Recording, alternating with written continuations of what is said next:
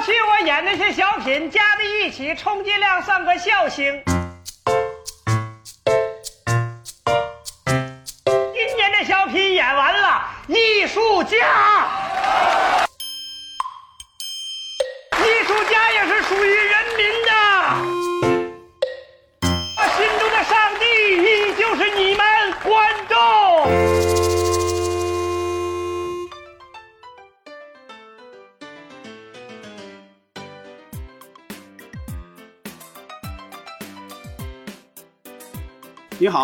欢迎收听《西四五条》，我是今天的主持人捕头。我是小静，我是杨明。新的一期呢，我们的笑谈喜剧人系列继续。我们的前几期呢，已经聊过了小品女王宋丹丹，也聊过跟她合作最密切的搭档之一赵本山。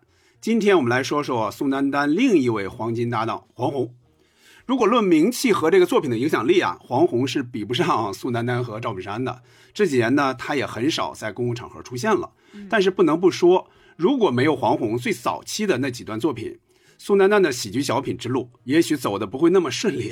今天呢，我们就来好好的聊一聊黄宏。首先，还是按照惯例哈，由我来大概介绍一下黄宏老师。好，黄宏，一九六零年出生于哈尔滨，出身于曲艺世家。他的父亲黄峰可以说是一位山东快书的表演艺术家，他当过黑龙江省曲艺团的领导。黄宏从小多才多艺，十几岁成为一名文艺兵，在部队自编自演过一些曲艺作品。顺便说一句，黄宏虽然没有说过相声，但是他有相声的师承，师傅是马季。八十年代中期，黄宏开始演一些小品，并且在一九八九年首次登上春晚，和笑林、李国盛等人演了小品《招聘》。黄宏火起来，还是因为一九九零年在央视元旦晚会上演小品《超神一队》，合作者就是刚才提到的宋丹丹。也就是在一九九零年，黄宏还登上了春晚，表演了小品《难兄难弟》。而从一九八九年到二零一二年，黄宏连续二十四年登上春晚，和不同的搭档合作表演出像什么手拉手啊、打扑克、鞋钉、装修等小品。在春晚之外呢，黄宏也演过一些小品。除了小品之外，黄宏还当导演、指导和主演过电影《二十五个孩子一个爹》、电视剧《低头不见抬头见》，还参演过《巧奔妙逃》等影视剧。好，关于这个黄宏的大概简历哈，我就大概说这些哈。我们接下来进入这个 小静起的名字啊，叫台词猜猜猜 这个环节。我们每个人呢准备三到五段和黄宏小品有关的台词，按照顺序进行问答。这个顺序呢还是。我问小静，小静问杨明，杨明问我。我需要说一下哈，黄宏和宋丹丹演的小品呢，因为上次聊宋丹丹的那一期，我们大概都说起过，所以这一次呢，不管是台词，接下来的作品点评的环节，我们都尽量避开。好，那我们现在就开始，好不好？我总是先铺垫一句，我不一定能答得上来，但是可能会有惊喜。但但发现最后答的最好的就是你。对呀，每次都是这样。好，好，开始啊。听见没？少林寺还跟我动物拔草的啊！接，我是少林寺他爹。你 看怎么样？怎么样？开门红怎么样？说，呃，这个就是刚才您提到的九零年春晚的难兄难弟。对，没错。嗯，没错。嗯，你们往后走吧。然后我我来说一个啊。嗯。我罚得起就罚，罚不起我跑。我们的原则是。他进我退，他退我追，接。呃，什么他劈我扰，他什么我追，我我我这我这个这个老背不下来这个。我我来接吧，嗯，我来接吧，嗯，我接讲啊。咱们上一期说宋丹丹的时候就说过这个台词，对，最后两句应该是 他助我扰，他劈我生。他皮我生，对对呀，就是。但是以前我听这个最后一句，我我以为是他批我生，就是他批准我了，然后我再生。其实那肯定不是，那肯定不是，不会批准的，就是他疲疲惫了，然后我生。疲惫了，就是疲惫了。批我生，嗯嗯对，嗯嗯，这是杨明问我吧。好，那我我我我这个。从从易到难哈，我先问个，我先问个简单的哈。嗯，哎呀，大过年的，咱俩应该好好的休闲休闲。别别人休闲，咱得挣钱呐。我这出租车一天光拉你了，也没拉个正经人。哎，你说这个是啥意思？你媳妇坐出租车，你还打计价器？你是打算收多少咋的？我不是打算收多少钱。下半句应该是我得知道我赔多少钱呢，是是是，对吧？对对对，应该是啊。对，这个小品叫《足疗》，在具体哪年我说不太上来了。是二零零三年的。这个这个最好玩的表演就是他还把那个单子都拿出来了。对，没错，对对对，没错。好，好，那咱们第二轮了啊。第二轮，第一轮还不错，对不对？还不错，除了杨明那掉一点小链子，掉链子了啊。嗯嗯啊，接下来我第二轮，我问小静哈。嗯。这个是小静应该问题不大，因为她说过她很喜欢这个小品啊。听着啊。嗯。早茶。早点，早餐，早饭，接。非逼着我说粗词儿，是这粗词儿还是？小呃，杨明要不要？杨杨明要不要接？是是是那个男保姆那个小品，这词词我有点我有点没那么熟啊。我来说啊，正确答案，这小经理意思是对的。嗯。非逼着我说粗话不行啊，说粗话不行。这个是对擦皮鞋。没错，一九九三年的小品，对，没错。你们你们继续，嗯。哎，那我这句也是，也跟也跟也是同一个作品里的。嗯。我跟你，啊，我跟你说，一般像你这活儿，我都不愿意接，为什么呢？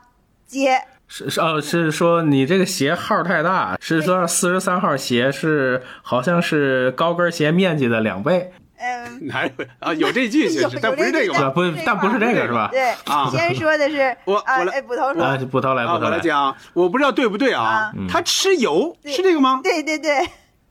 吃油，你这个小静小静设计这包袱简直都，你这太小的猫猫了，这哪那么好接呀？这种后面还有他，你这号大，还等于两双高跟鞋的面积吗？哦，前面有一句吃油，那后面那还那杨明接的是对的，那咱们俩合作接了后半句，对对对，合作成功，没错，合作成功，对对对，好，好，问我杨明，好，那我问您哈，老伴儿啊，给我横着划了一圈，哗呀，摔着没？这一摔还挺迷糊了，姐。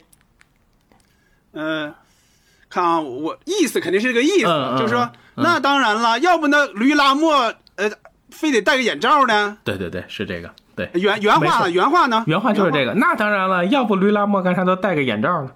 哦，那就对了。没错没错，这是找焦点，找焦点。这是哪年呢？九一九九五年。嗯，九五年。我们这都看来都下意识的就知道这个 这个台词。好，好。那接下来往下走了啊，第第三轮了，对不对？嗯。我问我问小静啊，小静来说啊。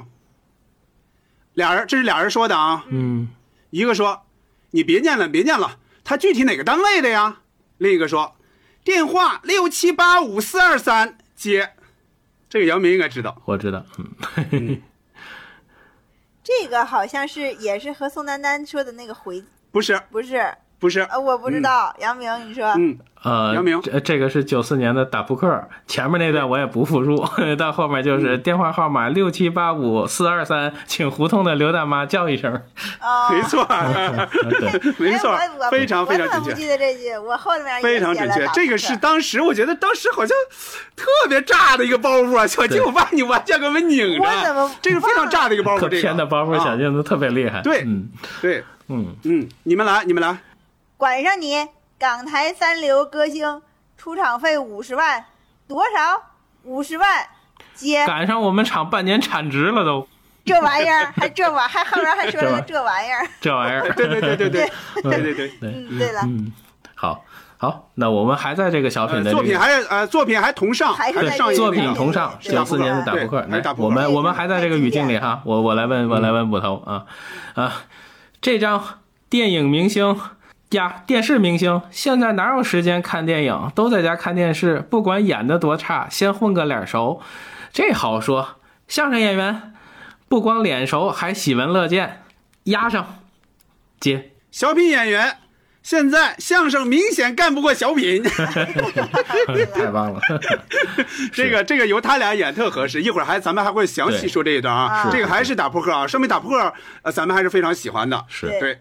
嗯，好，那第四轮啊，第四轮，接着往下走啊。嗯嗯，小静听着啊。嗯一个说：“好好想一想啦，拿一个鸡眼才五块钱，拿一只双眼皮五百块呀，从下面一挪到上面就涨价了吗？”另一个说：“那价是涨上去了，可那眼睛可没法看了。”姐双眼皮儿拿的个顶个的像鸡眼，是这个，是这个意思，就那俩字儿，那俩字儿。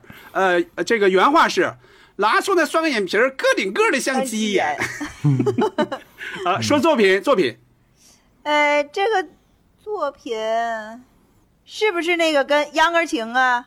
嗨，不是，你你这白夸你，白夸但是你。就这句台词那个是贴下眼皮。啊，对呀这个不太不太记得了啊。嗯，呃，杨这个明知道吧？这个是跟跟巩汉林的那个小品对啊，，叫鞋钉。鞋钉啊，啊，对，鞋钉儿儿97年的哦对对，嗯，你们来。嗯，不是马家军打了兴奋剂，是马家军给十二亿中国人乃至全世界华人打的一针兴奋剂。我们中国总有一天像马家军一样接好在世界最前端，反正？差不多这意思，但是好像前头不准。对前头。最前头啊好在世界最前头，这最最最前头，对对对，对对对对，嗯，咱们今天这打扑克简直了，简直。是打扑克。我我赶紧赶紧跳出这个语境哈，跳出来问我，跳出来问我。啊。我问的可能这个可能这个会对不老师可能有点难哈，就是这个语境上下接的，但是是我觉得黄宏下意识一个表演还挺那个小包袱挺好玩的，嗯。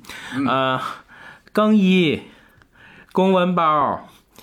你你还拿什么一起说行不行啊？嗨，我让你拿你就拿，接，其实很我都下意花了。钱了，我我都花了钱了，我不溜你溜谁呀？是这意思吗？对，是这句，是这句，对，是这个吧对，其实他那个表达那个下意识很好玩，就是 我让你拿就拿，都花了钱了，我不溜你，我溜谁？就是黄宏的那种那种表演是特别好玩的。对嗯，对，还是还是擦皮鞋，还是擦。对九三年的擦皮鞋，嗯好，小静小静听着啊，嗯，这好玩。这个其实应该杨明说，但是我我稍微学一学哈。俩人俩人说的啊，我都知道是哪段了。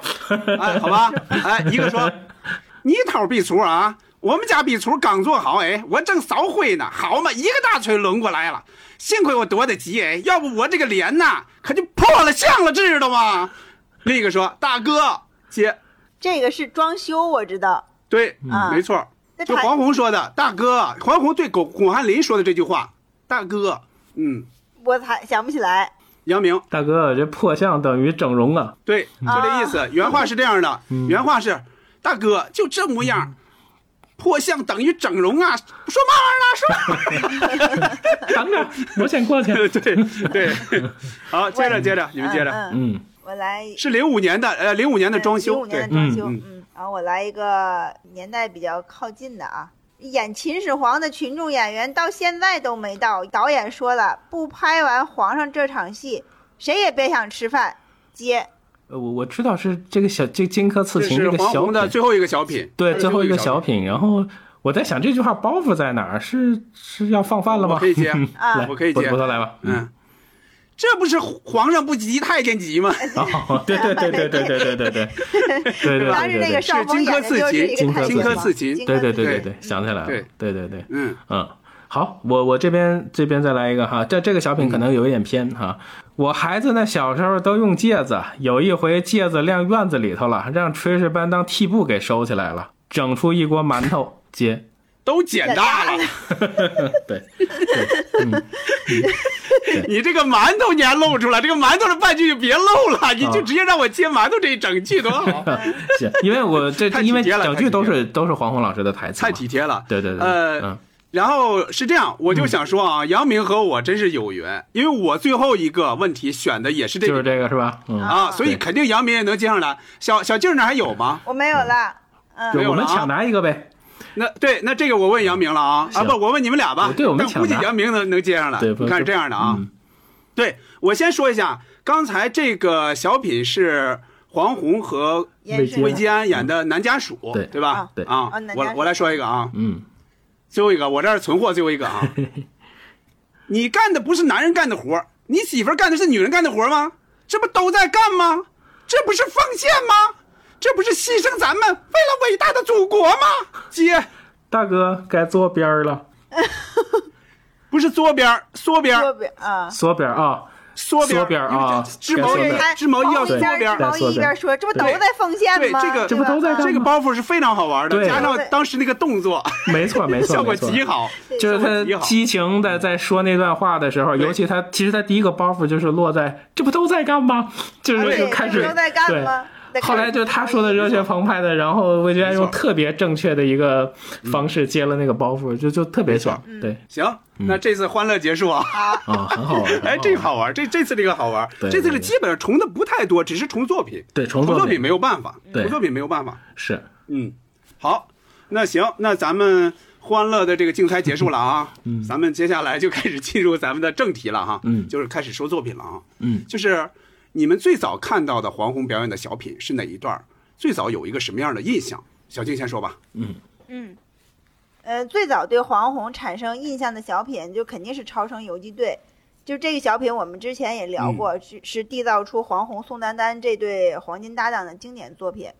呃，两个人的表演可以说是珠联璧合。当时对黄宏那顶蓝帽子印象特别深，因为联想到赵本山也是有戴着一顶蓝帽子嘛，就是一个帽子可以传递出一个人物带来的那种气场。弹幕上经常有一句话，就是就让经常有一种句式，就是说。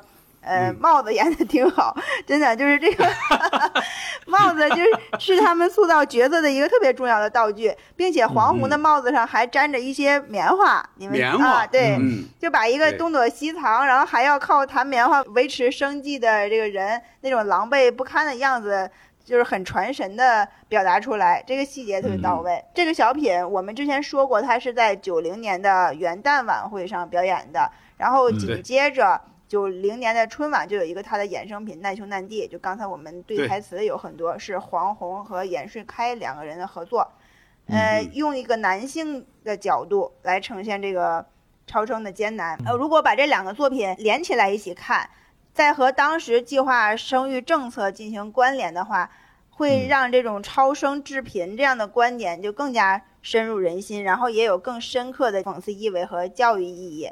呃，如果从现实角度讲，小品抱着的那些小孩儿，其实现在 这些孩子就是现在的一九零后，对吧？嗯，就是他们呢，特别是在农村出生的这这一批九零后，就这波人，可能到现在他们仍然生活在社会的底层，就做着仍然还在做着一些比较辛苦的工作，在养活自己。就是导致他们可能也不想结婚或者不想生孩子的根本原因，就是因为以前可能家里孩子太多，甚至说面临了生存的竞争和命运的竞争，人的再加上成长过程中人的生活压力大，三十年之后再看《超生游击队》，仍然会引发思考。我觉得这就是一个好作品的一个生命力。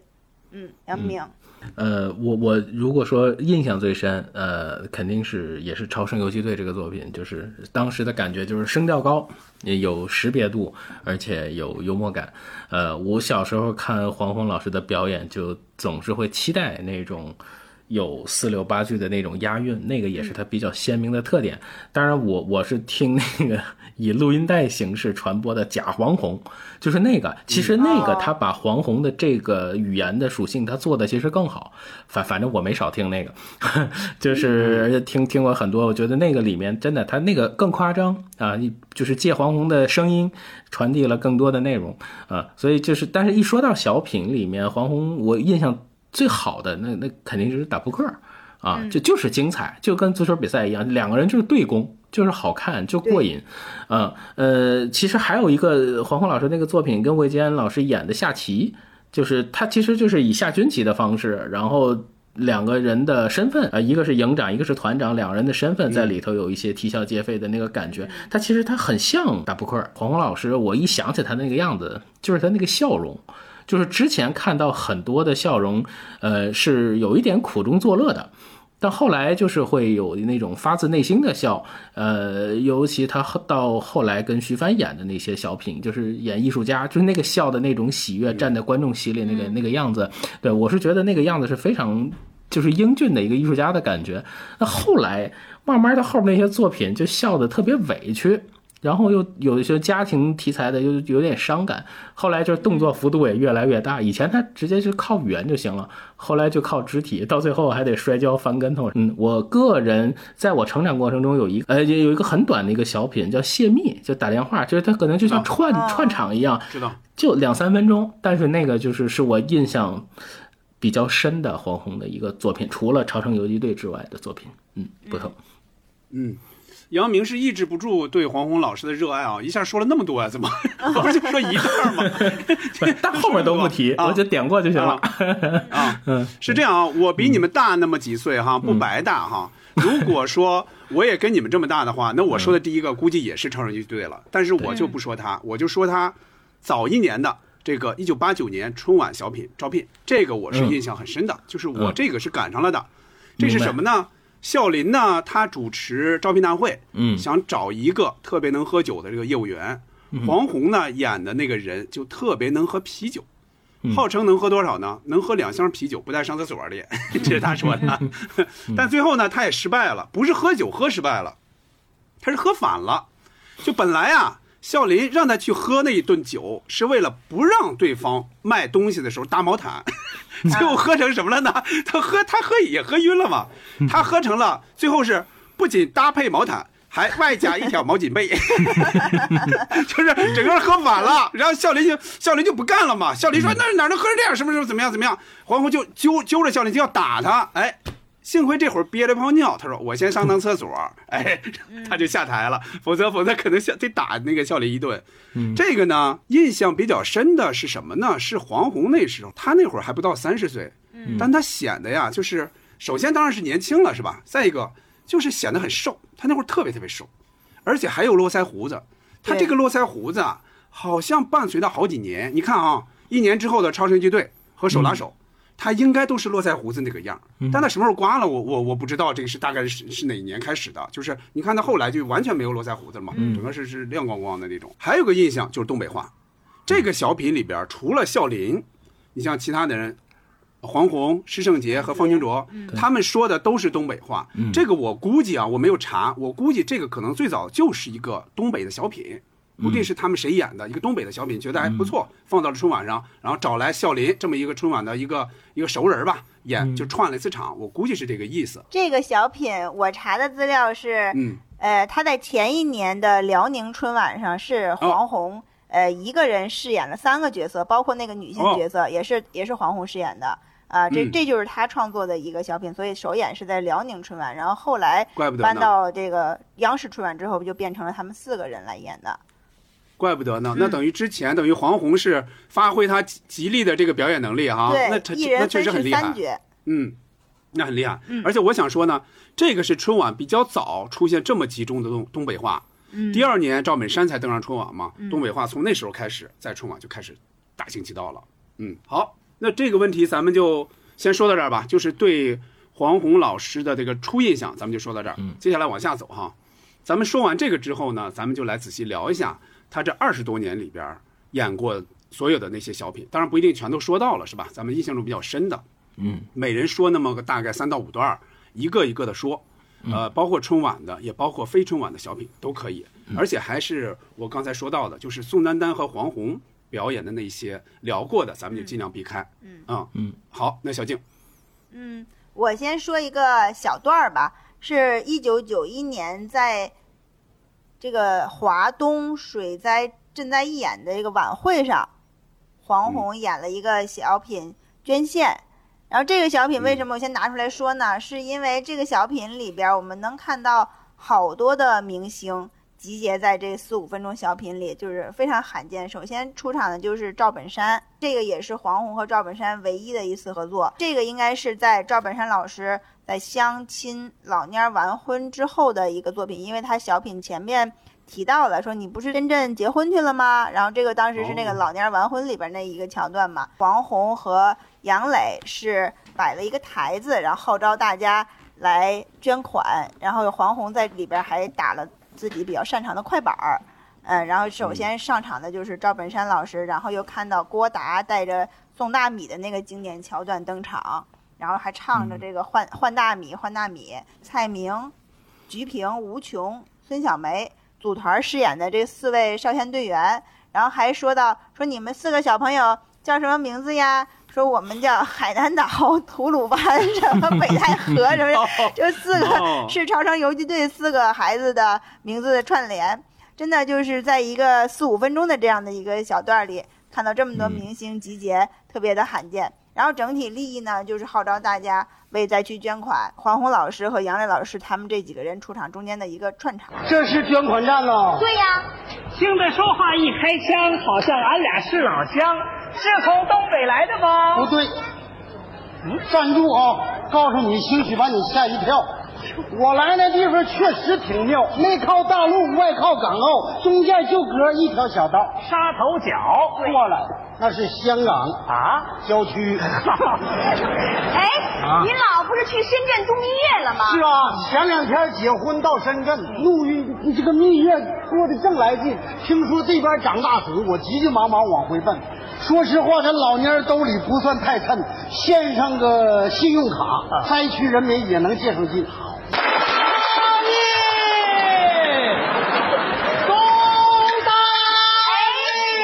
这位同志，我认识你，两年前在我们剧团门口换大米。换大米，你最好到别处转一转，这是抗洪捐献站。对了，哎，同志同志啊，你弄错了，我今天不是来换大米的。哦，你听我慢慢跟你说。换大米当歌星，那是过去的事情。听说将发大水，我的心里不安宁。东方不亮西方亮，我们陕西今年可是好收成。不换大米送大米，为灾区人民唱几声。好，送大米送大米送大米来，送大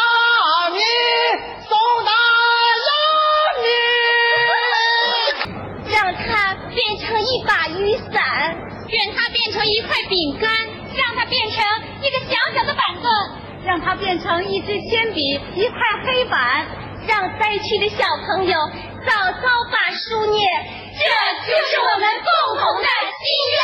听罢之后受感动，小朋友快写下你们的名和姓。名和姓。我叫海南岛，我叫长白山，我叫少林寺，我叫葫芦山。我不知道你们还有没有印象，当时水灾很严重的，就是当时安徽发大水嘛。说呃，不光是咱们内地会举办这种赈灾义演的晚会，包括港台那边他们也这样的同样的这种赈灾义演啊。包括当时我们还接受了、呃国外很多国家的捐款。那那次洪灾真的是呃造成了很大的损失，我特别有印象。呃，编辑部故事最后一集啊，也是整个以这个抗洪赈灾为为主题。他们他们录音是哎吧？对对对，整个编辑部首先是捐款捐物，然后呢，他们也是筹备了一个呃一个赈灾的晚会，当时还还是有李成儒演那个片子，就是把那些人之前。二十几集里边出现所有人集合到一起，然后是一个嗯比较温情的一个片段。在这样一个有赈灾需求的这样的一个所有的明星，我觉得他们当时应该是呃没有什么费用吧，就是真的是发自内心想集结到一起，号号召大家赈灾，给灾区捐款捐物，真的是就是这这样的精神也特别值得我们去记住它。嗯，不，杨明，你接着说吧。提到的小品是一九九五年的春晚的小品，是找焦点，是跟杨磊老师一起合作的。这这个小品 好像提到的人并不是特别多。整个春晚开场不久的一个节目，就我看的是特别特别认真，而且印象里面他们的服装跟后面的舞台是有点顺色，整个画面都在一个有一点蓝灰色的调子里面。其实那个形式放在当时其实挺新颖的，把它放到现在，其实也应该就是去去北京拍一个 vlog。啊，然后捎带着两个人吐吐槽大会啊，而所以我就觉得这个形式是特别有意思，而且那个后面道具布景就很简单，一个椅子，一个华表，就是代表在广场啊，呃，里面创作的队伍里面我看到宋德全老师的名字啊，觉得特还挺亲切的啊，而且就是一出场，两个人的出场方式都很好玩，拿着摄影机啊，而且。黄宏上来就是祖国首都金盛西，北京变化数第一，放在马路望眼看，呲溜呲溜镜面呲溜呲溜。镜面低，对，就是一几句话就把广场的那个感觉描述出来，而且真的能把颜色都描述出来了，啊、而且让他老伴儿横着划了拍一圈儿啊，我就想想那个那个画面是很很有意思，而且两个人坐在那儿聊天儿，一边说黄宏还一边就是擦那个擦那个镜头，那个细节是很有意思。而且他们两个人在吐槽的时候，是把当时的那些像《动物世界》、像《经济半小时》、呃焦点访谈，还有到后面就是讲 讲述老百姓自己的故事，把这些央视当时的那些栏目就都数了一遍。那而且我们还要做到尽量。不跟这些节目重啊，然后他还有自己的一个小想法，嗯嗯，我觉得这些那个当时看到这些内容，其实是对我来说那个时候就比较又又亲切，然后又很期待他下面一番一番的这个节目，包括那些呃中央关心地方，地方紧跟中央，那对两个人那个小小碎步，嗯，走起来非常有意思，而且其实尺度也也也是蛮大的，就是黄宏的小品里面啊。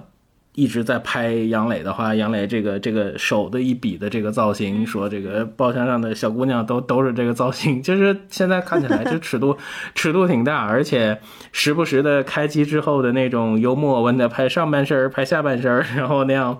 那样跳起来像脚气广告，包括就是两个人只要两个人都在那骂，然后突然说一开机，然后那个表情立马就恢复到马上就就变过去，对情绪马上呱就上来了啊！而且而且其实那个小品里头有一一两句台词，我是觉得 让我看有点贫，就是那个什么我吃了你馋了，这期焦点讲完了，我甚至觉得 对对我甚至觉得其实没有这句话可能会可能会更好，包括那个里面也出现了很多，比如说像挂历。像买单，像东北老乡料里头，就是有很多当时的那些现象，包括就是里面有一句台词，就是北京除了川菜就是粤菜，要不就是潮州菜，开饭馆的都是外地人，你说北京人去哪儿了？那个时候是不是就预言了这个 美食荒漠化，是吧？乾隆白菜，再说我就摔门出去了啊！而且而且而且，我觉得有意思的是，呃，他们两个人开机之后的那些造型。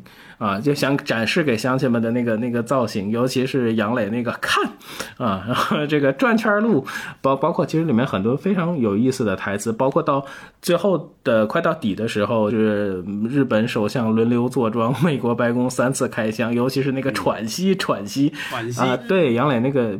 我觉得表演的非常好。最后发现把所有的内容都录上之后，两个人用一个家国情怀抒情结了一个底。我觉得当时看还是挺有意思的，而且是通过这十几分钟把那一年很多现象都表达出来了，有时代感很强的一个小品。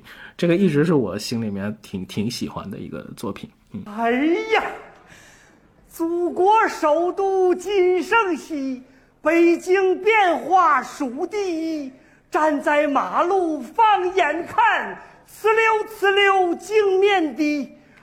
我说老伴儿啊，赶紧扛着机器，横着给我划了一圈还横着划了，那叫转着圈儿路。哎呀哥，这老胳膊老腿儿，你还能转圈儿？那有啥呀？不就是转圈儿吗？哎呀，哎呀，这速度，哎呀，哎呀，要说一下，哎呀哎呀妈呀，摔着没？哎呦这一转还挺迷糊，哎，那当然了，要不然驴拉磨的时候咋都戴个眼罩呢？我跟你说，去年咱村家庭书法大奖赛，咱家就获个第一。今年这电视录像大奖赛，一定也得争夺冠军。你拉倒吧！你说电视里那么多节目，咱学哪个不好？你看这老刘头多聪明。就拍自己的养鸡场、养鸭场、养猪场，起名叫《动物世界》。王会计更鬼道，都没离开自己办公桌，拨了拨了算盘，一会儿的功夫就整个经济半小时。你跟他们比啥呀？你可倒好，大老远跑北京来拍焦点时刻。要想获得一等奖，咱这焦点时刻就得到北京来拍。那中央电视台焦点时刻咋还上咱村拍呢？那说明北京人想了解农村，咱这是农村人想了解北京啊。换句话讲，叫中央关心地方，地方紧跟中央。你看人家多热情啊！热情，嗯。不过有的时候也盛情难却。我一下火车，七八家拽咱进去吃饭呢。可不咋的。吃完饭人都不提交钱的事儿，人叫。买单，那档次多高！一碗猪肉炖粉条要了我半拉猪价钱。那哪是？那哪是北京人开的饭馆啊？嗯，那门口不写着东北料理。是啊，没想到到北京让东北老乡给料里边了。你说这也是，这北京除了川菜就是粤菜，要不就是潮州菜。开饭馆的都是外地人，这北京人都干啥去了？北京人在纽约呀、跑美国开饭馆去了。昨天咱俩稀里糊涂上了立交桥，转了仨圈，愣没下来。你发现路边站个警察，连忙过去给人家鞠仨躬，人家警察都没勒你。对，我还想呢，我想北京的警察也太牛了，半个小时没眨么眼儿，我上前这么一摸嘛，塑料警察。哎呀，老伴儿啊，你现在说假货太多，连警察都有假的。你拉倒吧，那是真警察下班了，换个假警察，专门吓唬那些不好好开车的司机。知道，就跟咱庄稼地插个稻草人吓唬鸟一个意思。哎，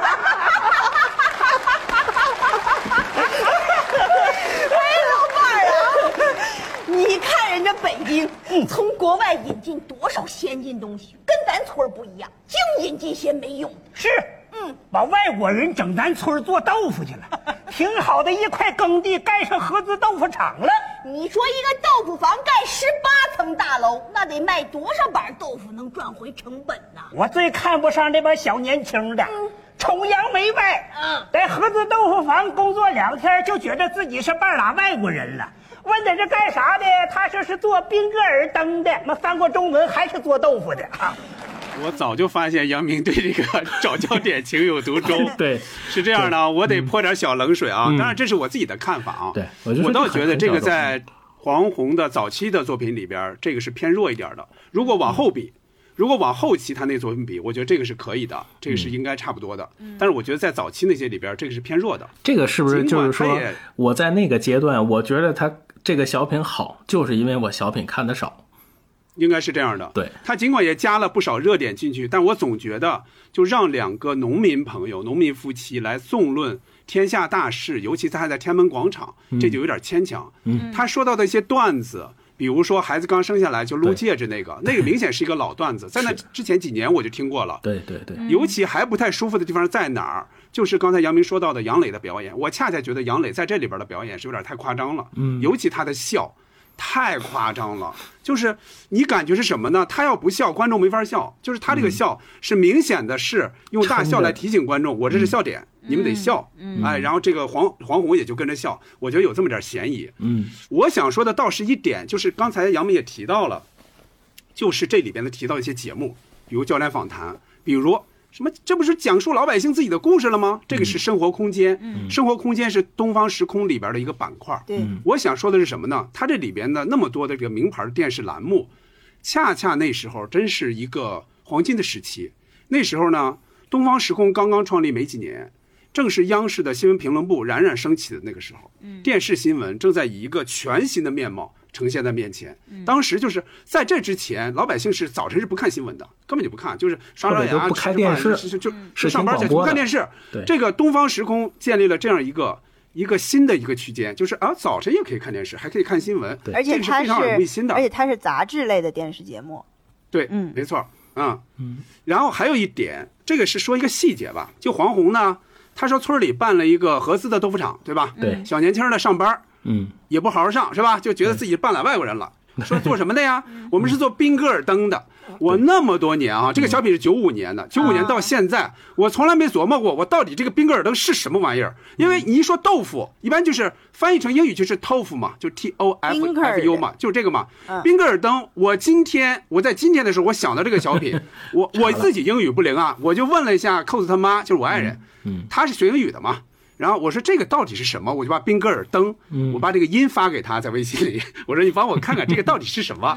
他说呀，就是 bean card，冰 bean card bean bean card bean bean bean 就是豆嘛，就是就是那个谁憨豆嘛，憨豆那就是对 bean 嘛。然后 card 是奶酪乳酪这个意思，所以它连起来就是豆腐。就是嗯那会儿，就是在黄宏他们演这个的时候，那会儿豆腐就是这么翻译。但是后来呢，应该是后来，就是等于咱们国力强劲，影响力大了嘛。所以，因为豆腐也是咱们发明的嘛，对吧？中国人发明嘛，所以慢慢慢慢，可能用豆腐这个这个发音的这个音译，音译过去的这个可能更多了。再再有这个音译的作品就是嗯塞考雷这斯特了。对对对，再过来那斯克，这斯克，对，那儿还还有那个我上小学学的豆腐就是冰坑儿是吧？啊，就是这个。后来才不是豆叫什么偷富那种，就是就是再后来才才才那这样叫的。我们小时候没学过这个词儿，我肯定是没学过，因为那会儿学的词儿都跟上跟这个这个这个好像没什么关系，我们没学过这个，我是今天才知道的。好，我说完就 Q 完这个杨明说这个，我再自己说一个哈。嗯大概的时间顺序，我先说一个难兄难弟，这是嗯九零年春晚的。刚才其实小金也提到了，我再往细里稍微说一说。嗯它确实是《超生游击队》的这个续集，从时间上离得非常近。一个是在元旦晚会，就是超人超人游击队在元旦晚会嘛；一个是在随后的这个春晚，其实中间也就隔那么一两个月，对吧？嗯呃，这个你可以看哈，黄宏从头到脚连行头他都没换，嗯，也是因为超人游击队太火了。是那会儿呢，你看到春晚上边，他其实观众还是津津乐道的，对那里边的包袱其实很多都没有忘，而且这包袱能衔接上。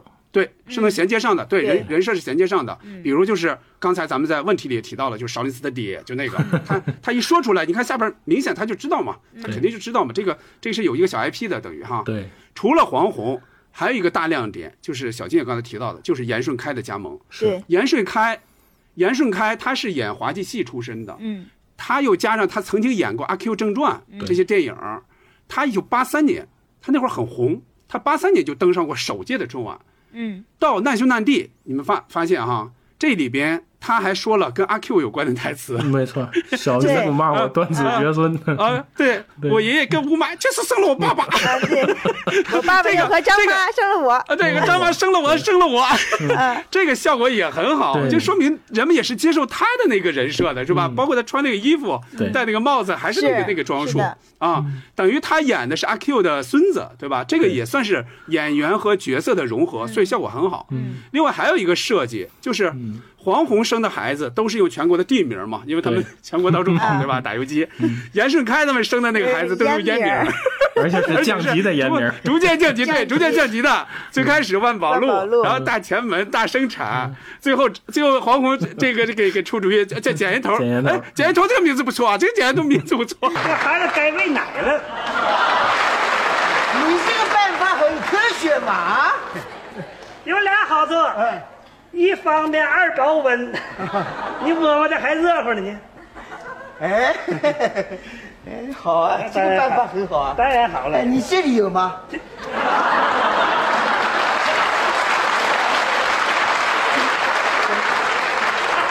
你糟践人呢！那两面都有，那成啥玩意儿了？你再有一个吧，可以借给我嘛？是不是？你不够死的，我借你。哎呀，老弟啊，看来你是老游击队员了，爸爸，走的地方不少吧？这么跟你说吧，我现在已经围地图转两圈了。我走的地方跟你说，说说孩子名你就知道了。哦老大叫海南岛，老二吐鲁番，老三少林寺。听见没？少林寺，还跟我都五八操呢。我少林寺他爹。哎呀，老弟啊，你这几个名字啊，都很出名啊，比我那几个孩子的名字取得好。你那都叫啥名啊？老大万宝路，老路。老二呢？大前门，那听着耳熟都。老三，大生产。我都烟卷的名儿啊。不瞒你说，我喜欢抽烟。啊想当年我也是抽万宝路了，啊后来升一个降一级，升一个降一级，最后抽大生产。了。老哥，哎。我跟你说，哎。你要再有个小事儿啊，我给你起个名儿，哎，好啊，叫捡烟头，你听着。哎，这个名字不错，捡烟头名字不错。想不想再生啊？生，不生个儿子仨丫头不白生了吗？对，你呢？生，不生的话对不起我祖宗啊。啊，呃，那个时候小尼姑骂我爷爷断子绝孙，我爷爷很争气啊，嗯，跟吴妈就是生了我爸爸，我爸爸跟张妈生了我，我不生的话断子绝孙了，生生，不瞒你说，我老婆啊，快要生了。行，我我就我就先说这个，呃，我再 Q 一下捕头老师刚才说的那个难兄难弟哈。其实刚才捕头老师说了，可能是前面对这个小品印象很深，是后半部分，就是两个人把地图拿出来开始看，对，啊对，就觉得觉得那个黄宏就觉得严顺开太专业了啊，然后一点一点看，而且他就说，你看全国这个形势图哈，画红圈的都是禁区，都是计划生育的模范区对他们越他们越模范，我们越麻烦，其实越麻烦。其实这个台词现在看起来，你用这样的方式去表达，你一样可以做到歌颂的那种效果，其实是非常非常好的。就说话其实非常非常智慧的，特别好。而且两个人就真在那研究，咱到国外省去，去日本，去日本，这才一扎多远。呃 而且两个人就是关键是特别认真。我当时最喜欢的就是这个，说那个那个路很远，要走上两三天，而且都都是是都是山山路很不好走的。就两个人就特别认真的在那研究。对我对这这个后半段就特别喜欢，而且到最后那个底是李默然老师。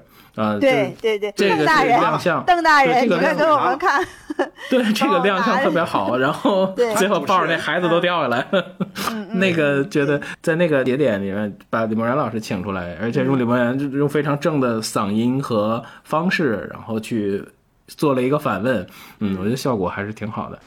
你看看全国的形势图啊，哎呀妈呀，这还挺正规，带着地图来的这玩意儿。知己知彼啊，百战百胜。你看看老哥啊，啊，这咋定红圈呢？上面啊这个红圈都是禁区啊，哦都是计划生育的模范区。哎呀妈！这么多模范呢？哎，他这越模范，咱不越麻烦吗？我这是啊，啊，就是嘛。老哥啊，哎，那这片儿瞅着挺宽敞，这片儿啊，对，就是这篇，呃这是在外国了。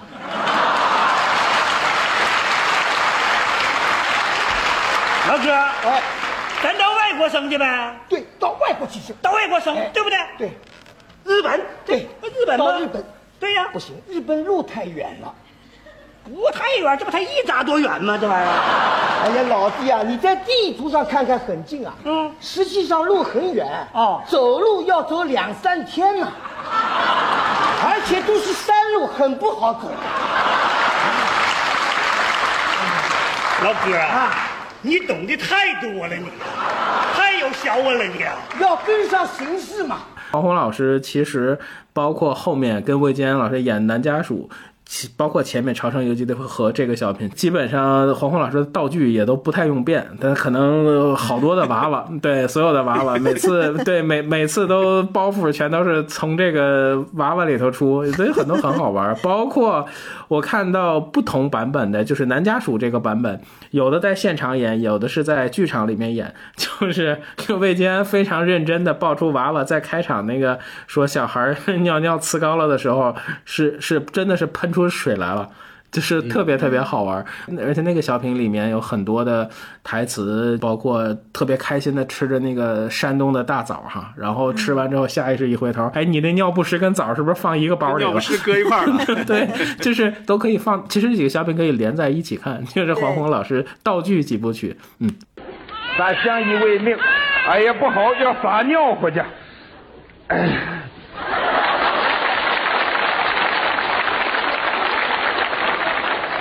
哎，下雨了啊！过去了，阵雨。不是阵雨，这小孩撒尿呲高了。我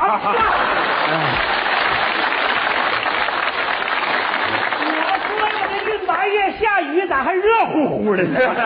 我给你擦擦哎吧。哎，小孩尿败火。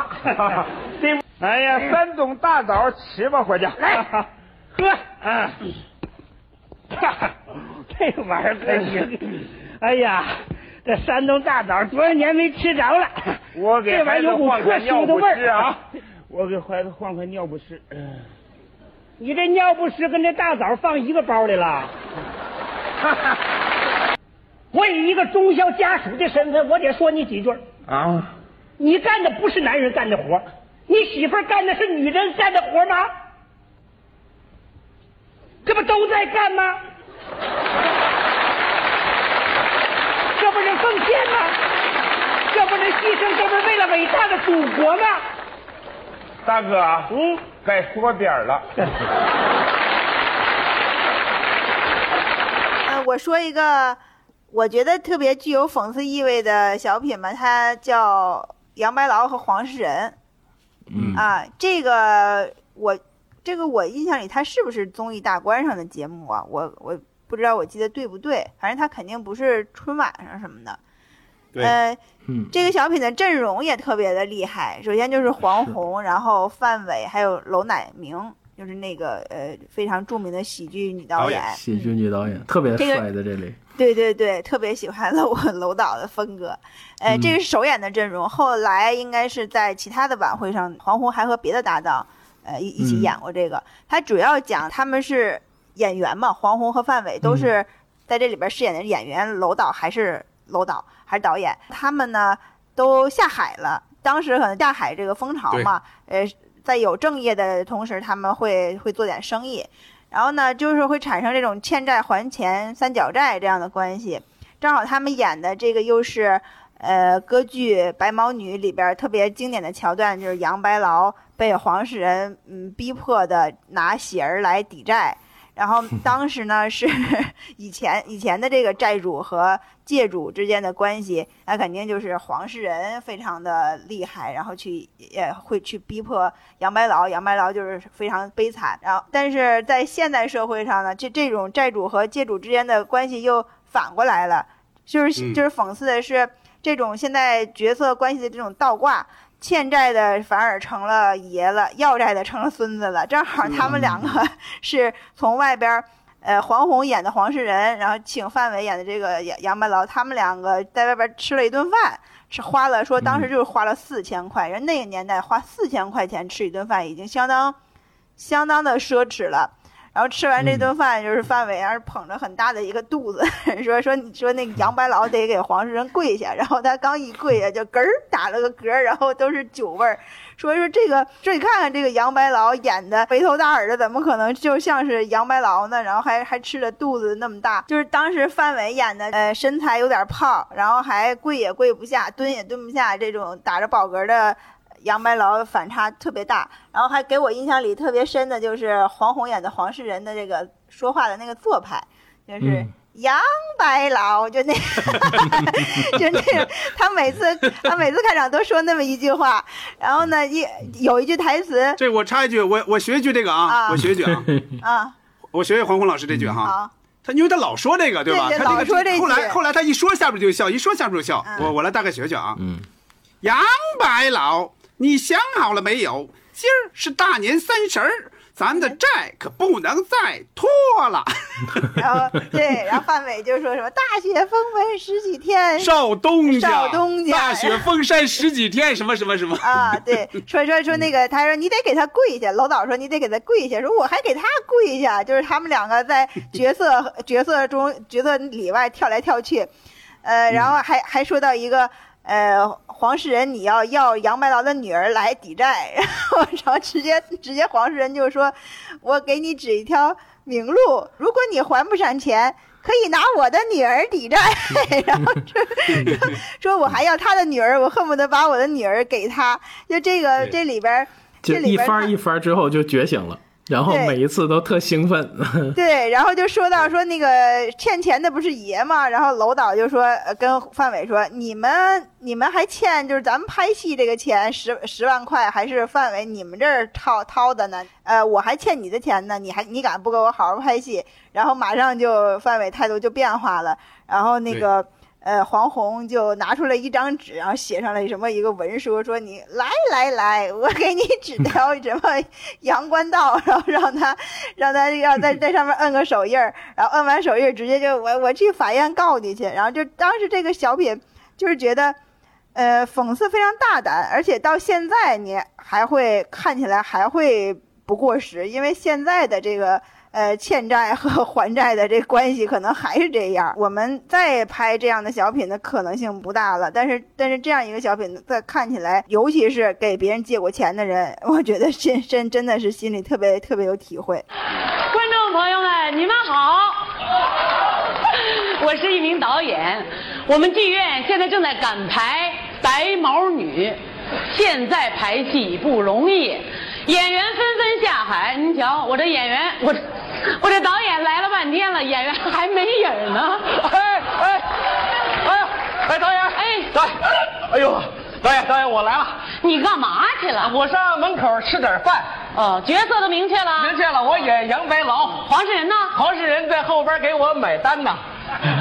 叫他来。哎，好，黄黄世仁，黄世仁，你快点快点，导演。哎来了来了来了来了，没事，要来了，开始。杨白老，哎，你想好了没有？今儿个是大年三十儿，咱的债可不能再拖了呀！停！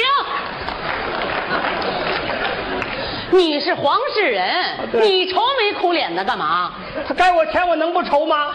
你是地主，你在逼债的时候就要突出一个狠字。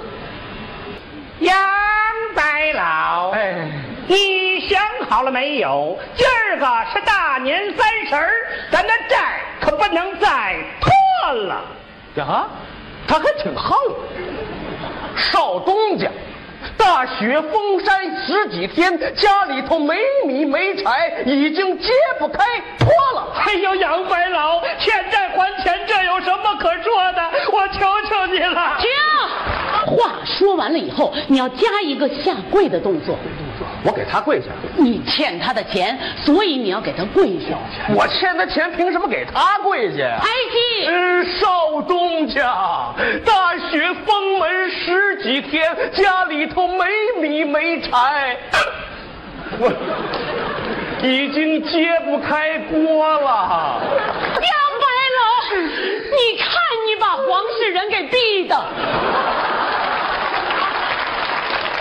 杨白老，你想好了没有？今儿个是大年三十儿，咱的债可不能再拖了。少东家，我实在是没钱呐。如果没钱，可以拿喜儿抵债。喜儿是我的命根子，你就发发慈悲吧。我给你指的阳关道，你不走。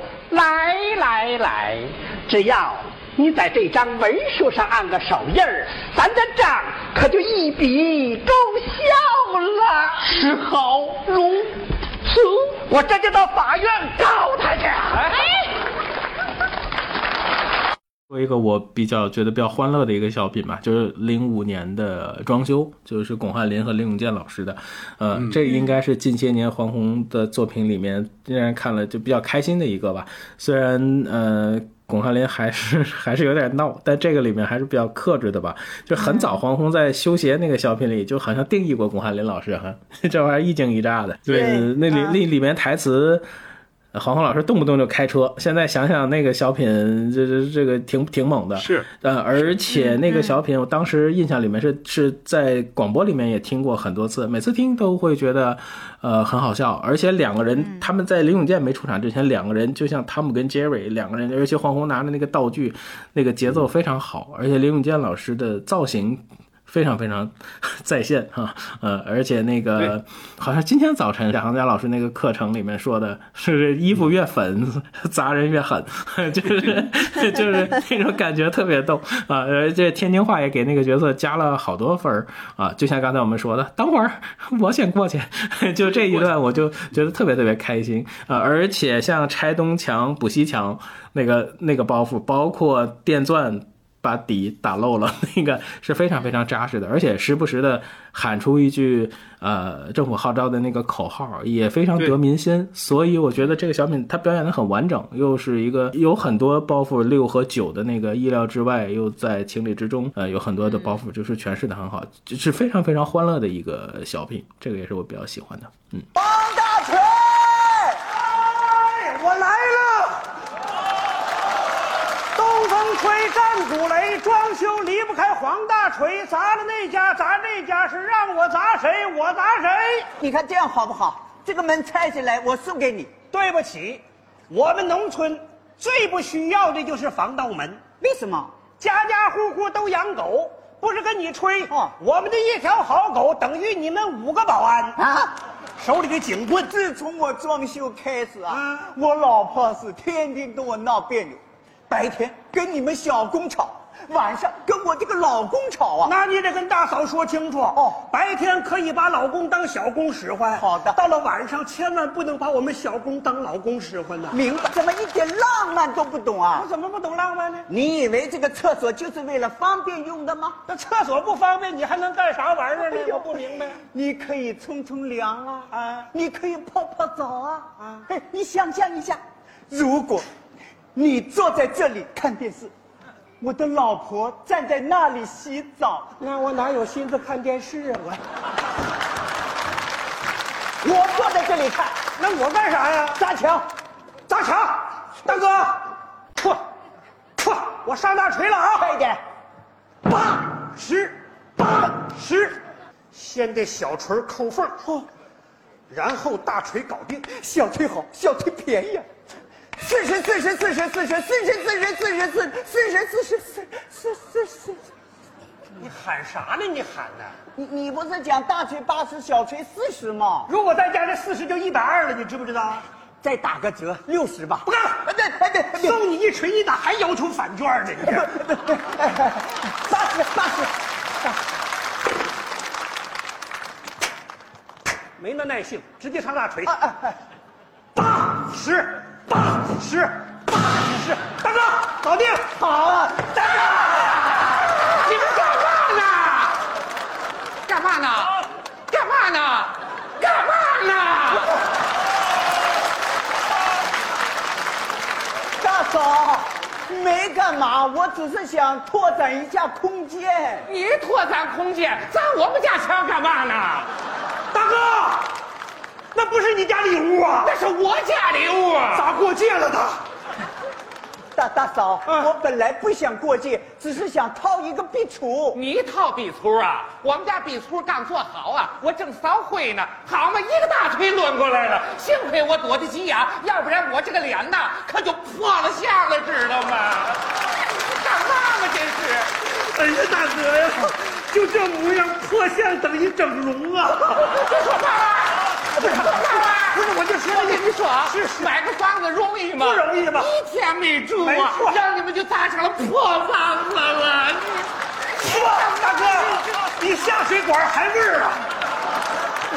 大嫂啊，不要生气啊！你看常言说的好吗？有了这堵墙，我们是两家；对拆了这堵墙，也是两家。对，各家是各家，你不能私通啊！说嘛玩意儿？说嘛玩意不能私自打通的。行了，少废话了。啊你们说能办吧？能办。马上给你砌墙。去，能拆就能砌，能破就能立，挖工我也会。我等现在会儿，我想过去。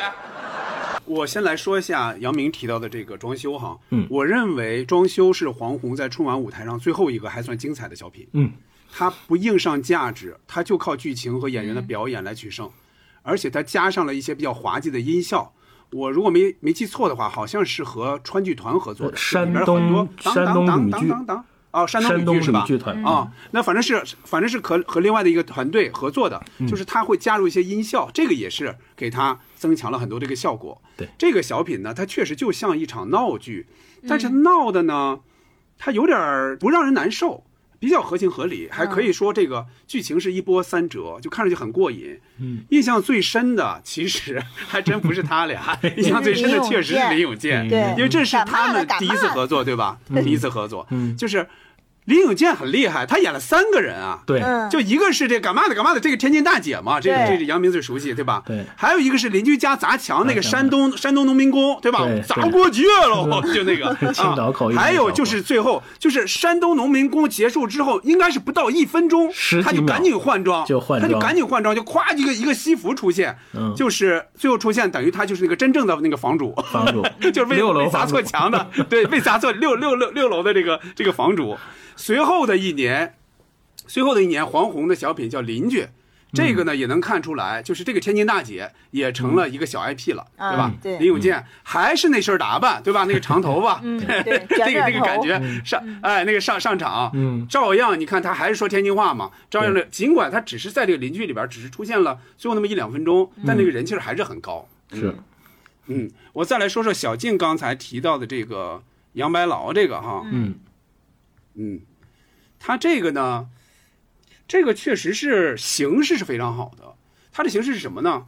就是演员现实中的关系影响到他在演戏当中这个关系，嗯，就靠这个错位来引发笑料，就是由你实际的事儿来影响到你这个戏，对吧？就实际影响到戏，这个其实是很多小品和相声都爱用的这种思路。早期，比如说侯宝林当年有一段叫武松打虎。这个明显就是，嗯，就是他那个人其实他喝醉了，啊，就是他就是现实中的，他影响到他在舞台上这个戏了，所以那老虎总不死。还有一个就是咱们之前提过的，就是陈佩斯、朱时茂那个主角与配角，其实也有点这个意思，对就陈佩斯他不愿意演了嘛，对吧？他老闹脾气，就是愿意把戏抢过来。这个其实也是一个人人物的本身的这个演员的关系，影响到这个戏里的一个关系，嗯，他也是这个路子。这个里边呢，这个里边除了刚才小静提到那些台词，就是呃黄宏说到的什么杨白劳，范伟说那个少东家，除了这个之外，楼乃明还有一句，楼乃明有一句什么呢？说杨白劳，你看看你看看，你把黄世仁都给逼成什么样了？有这么一句，这个是娄乃明最大的一个包袱，因为他在里边基本上他他不不太负责搞笑嘛，嗯但是这个包袱他还是还是抖响了的。腰包揣的溜鼓，有钱就得摆谱。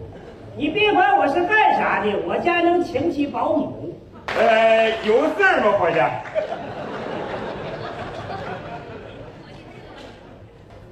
早点，早餐，早饭，嗨，非逼着我说粗话不行。早遇个好路，伙计。更衣，更衣，外国话。典型的古汉语，就是我要上班了，更更衣服，更夫。哎呀，伙计，你是打更的呀？公文包，不，你还拿什么一块学了不行吗？让你拿你就拿。哎呀，行不行。都花了钱了，我不溜你溜谁呀？等会儿你买点肉，买点菜，把那个午茶准备好。我接受能力真快。做完饭之后，把我那卧室给我收拾收拾。中午我要回来下榻啊。我说母啊，哎，对，你最好把那个宝字带上，我毕竟是个男同志。我跟你说，一般像你这活吧，哦我都不愿意接。为什么呢？他吃油，另外你这号大，是吧？它等于两双高跟鞋的面积。我说你这是干什么？你怕我擦不好是吧？不是怕你擦擦不好我不要钱。我才不过气我白擦，我进你他不你怎么能给我擦呢我我这哎呦呀，你这可算逮着一双，不是差这点钱，关键阴天下雨，他闲着膀子难受。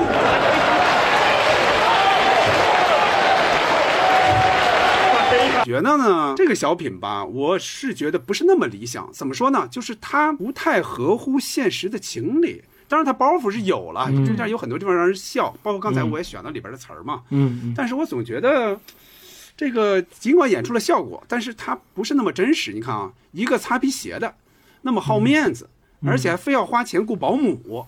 说那么多那个什么什么早茶早点下榻，就这些冠冕堂皇的话，你总感觉是不真实。他好像就是为了创作这么个小品，故意夸张。嗯另外，魏坚演那个人也不太站得住脚，他是擦皮鞋的，哎，他同时还还是鞋油厂的这个技术顾问哎，他非要还要出来当保姆，这也有点别扭。包袱当然是不错的啊，尤其是那个形体上，就是黄宏在擦皮擦那个皮鞋的时候，特别卖力气。闲的 闲的膀子都。对，就是主要是阴天下雨，膀子闲着难受啊。这个谁呢？魏吉安的主要笑点其实他就是伙计嘛，伙计因为他他从春晚一露面儿，他就是演过这么一个这样一个小品嘛，就是这个带这个山东口音，嗯。嗯，而且这个里边还有一些并不好笑，但是我觉得有点意思的一个台词。那、我有时候会想起来是什么呢？就是他俩配合的那一句，就最后了，说、我们的前途啊不会越抹越黑。只能越擦越亮，就是他俩人配合着说这么一句，哎，我觉得这个很好，这个台词非常好，黑亮这个都是跟鞋油擦皮鞋有关系的，对。正好用到这里边去，非常好，非常好用。接着往下走，可以说第三个作品了，小静。啊，呃，我再说一个，也是刚才我在这个台词猜猜猜里边提到过的一个荆轲刺秦王，他这个是黄宏，呃，一二年的春晚的作品，他也是也是黄宏最后一次在春晚演出了。对呃，我认为，呃，跟前几年的一些作品比较呢，这还是黄宏后期我觉得比较优秀的小品吧。我不知道你们怎么看啊，反正我觉得看起来笑点还挺多的。呃，然后这个小品的这个小品的舞台布景还有它的这制作都比都非常的宏大，也很也也很复杂。我觉得你们可以看出来，它整个这个小品对布景非常的非呃非常的宏大。呃，然后呢？黄宏在这个作品里还改变了，已已经被就是也已经被观众非常熟悉的那种呃四六句儿啊，对台那那那种台词方式，还有他有时候会会比较激情的激情的去去大声的去说一些台词的那那种方啊那那种风格，他一个、一个是呃他他没有多过多的去扯着嗓子喊啊，然后呢这个小品讽刺的就是当时古装剧。呃，粗制滥造，就是随随意编排的什么穿越呀，特别脱离这个历史的一个一个剧本。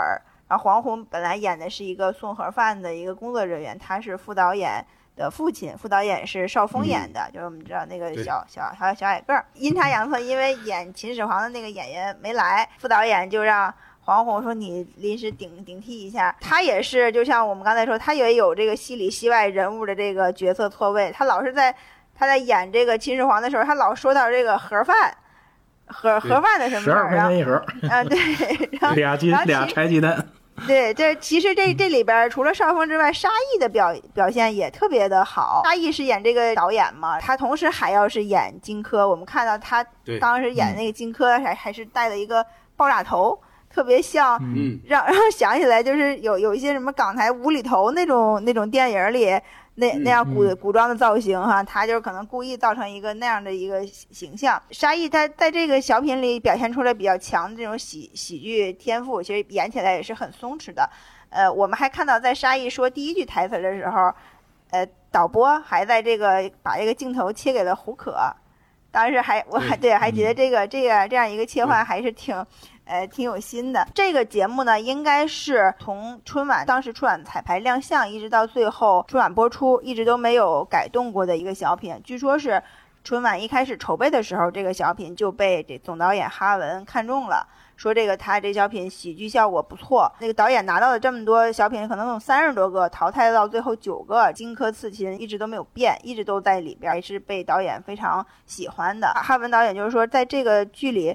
黄宏就不是那种像前几年那种说教的口气了，其实就还是有点回归了到以前。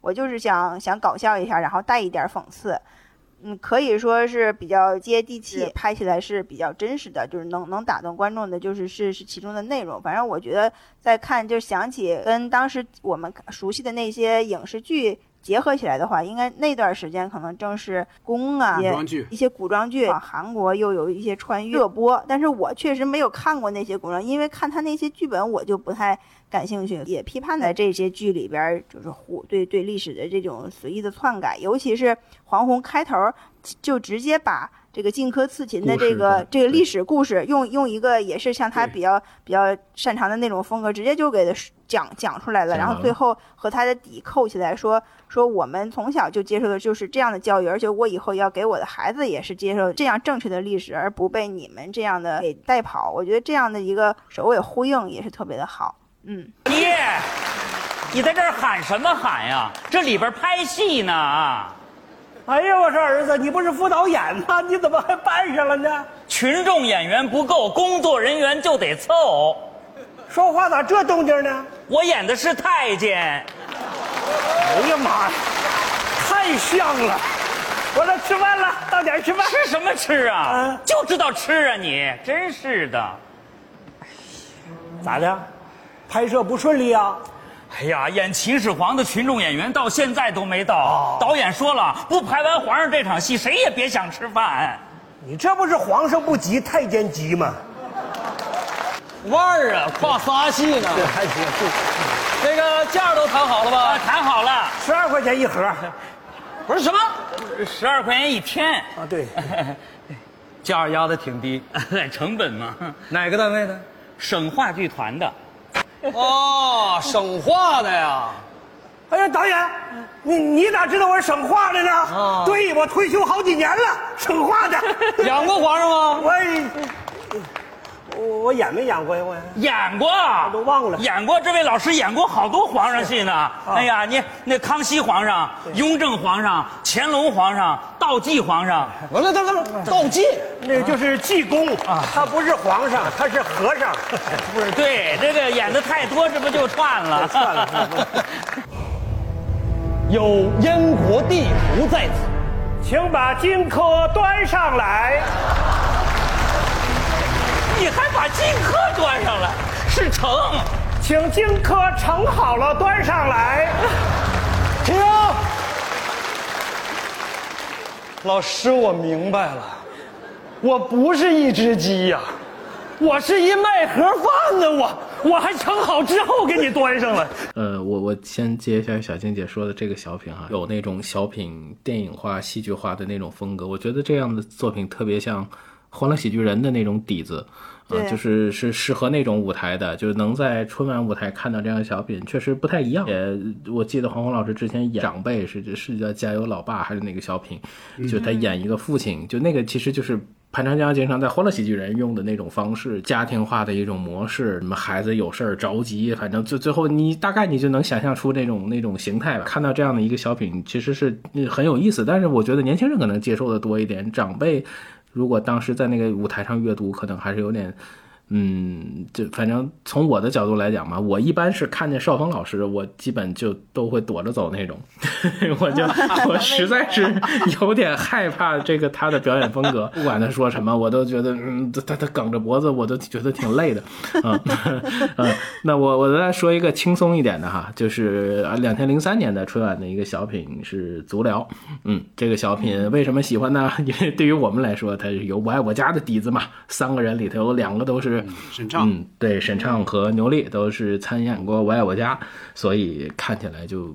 就不太一样，呃呃，而且这个里面，其实刚才我们对过台词，哪一句我得知道赔多少。而且我们刚才也提到很多，在现在来看，这个镜头切来切去，切到观众席，你会看到很多熟熟悉的面孔，比如在最早说难兄难弟的时候，你能还能看见李玲玉老师，而且在这这个小品里头，你能看到微笑哥，能看到牛根生啊，有很多当时的这些人物，呃，而且在里面，我我一直觉得这个小品呢，就是他。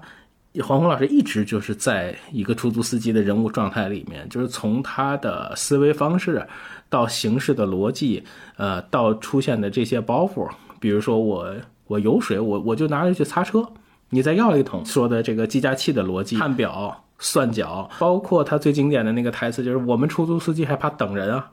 绕道 啊，就是这一些，他始终人物都一直是在那个逻辑里头，所以我就觉得这个表演的是非常非常完整，而且他还用捏脚的方式啊吐槽春晚。另外就是在黄宏老师特别喜欢用春节序曲，大概他的小品里面。这个比例是非常高，而且我如果说这个 现在的小品用洗头卑尾的这个形式来来统计的话，黄宏老师这个小品里应该是音乐响起之后还有包袱，就是那个媳妇儿一上手啥感觉都没有，应该是特别煽情的一个角度。他突然说了这么一句，气氛里面就突然间大伙儿又都笑起来了。由这个我也会想起来，就是像韩国的那个电影《寄生虫》，其实我有点。就觉得对人设的有一点不太理解。一个人他接触的环境高和低，他应该有都有一个自己的视野，他能打通高层的那种逻辑，又能兼容底层生活，同时都能驾驭好。其实这是一件挺难的事儿，因为我觉得从这个角度看，有点有点可能不太现实，而且里面有非常多当时批判的那种行为，过去叫损招，现在叫创意，包括领球，你一撒手就滚蛋，包括他们争吵的那些理由。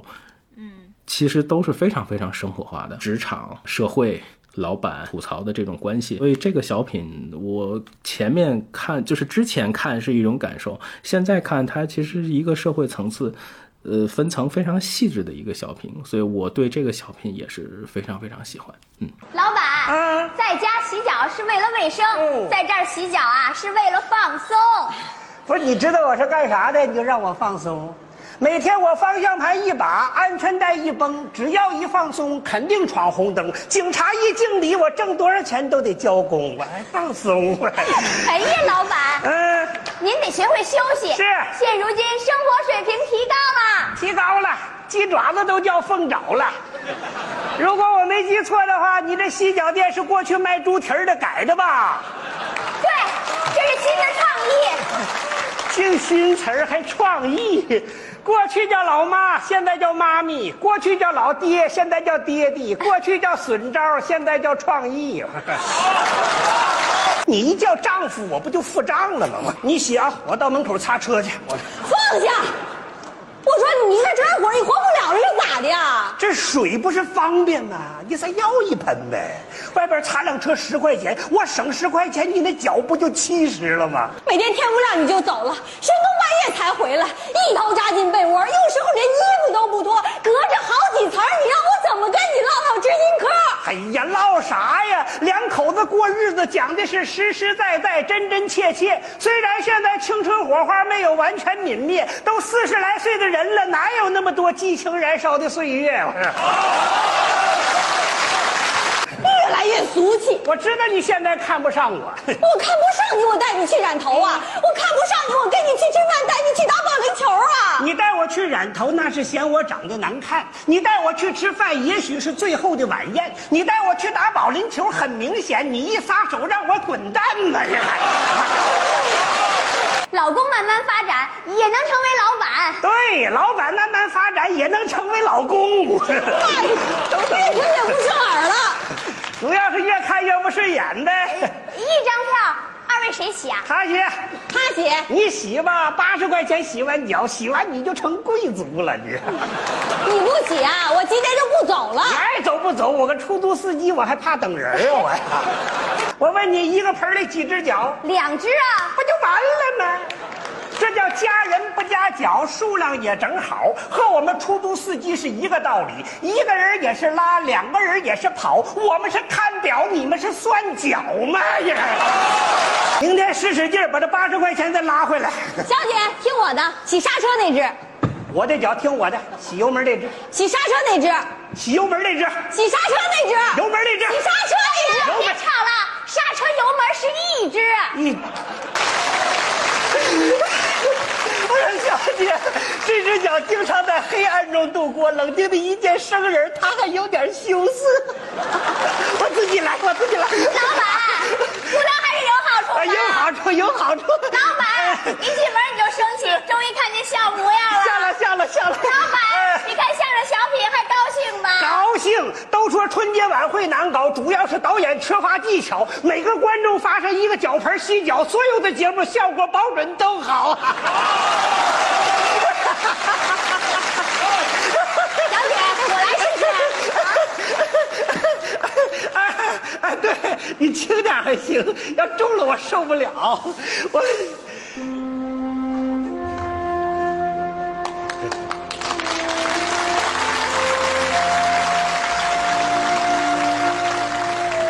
还是你了解我呀？还痒吗？不痒了。媳妇儿一上手，啥感觉都没有了。讨厌！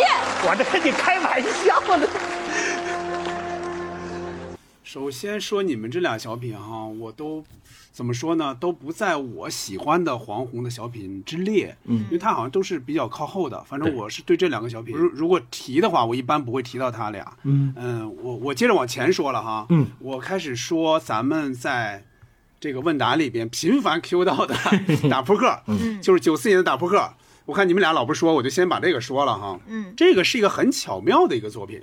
他把这个社会现象呢进行讽刺和批评，把这些东西全都放在了扑克牌或者说名片的这个信息里面。嗯，比如说刚才小静也提到了，就是港台明星演出收入过高，嗯，这样的一个问题。嗯，还有社会上这种男总经理爱找女秘书这个问题。嗯，还有假药和伪劣产品的这个这个问题，就是这些东西都泛滥嘛。当时还有小报报道捕风捉影，各种造谣，就这种，对吧？嗯。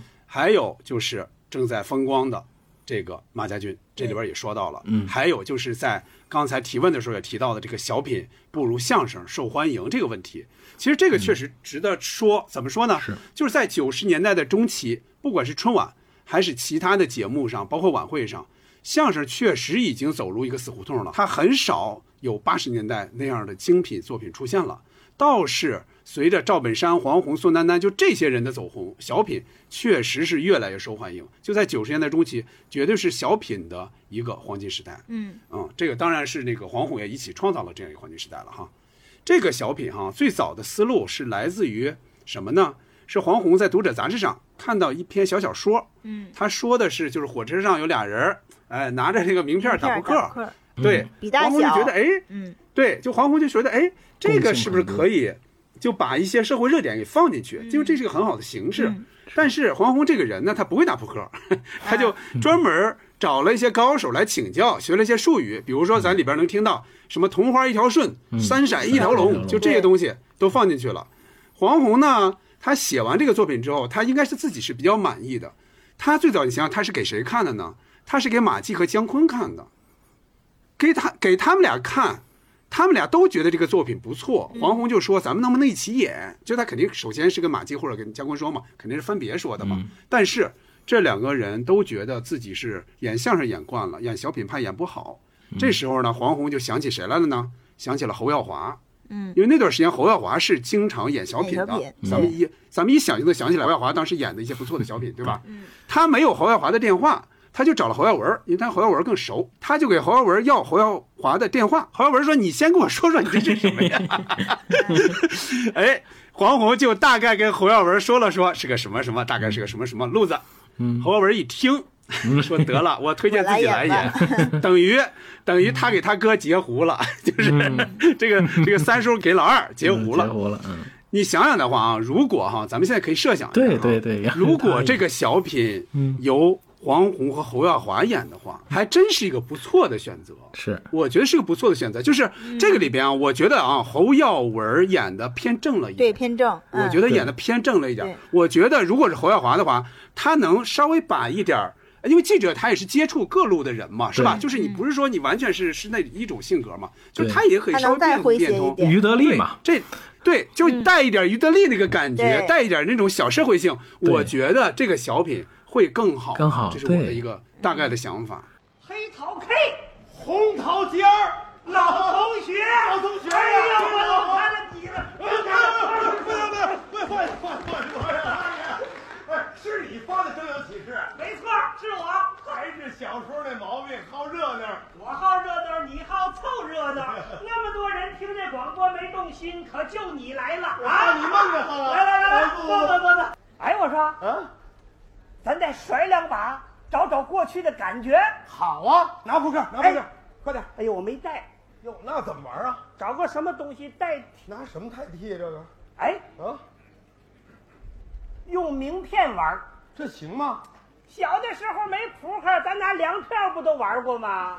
半斤管二两的，一斤管半斤，全国管地方，就用它，就用它。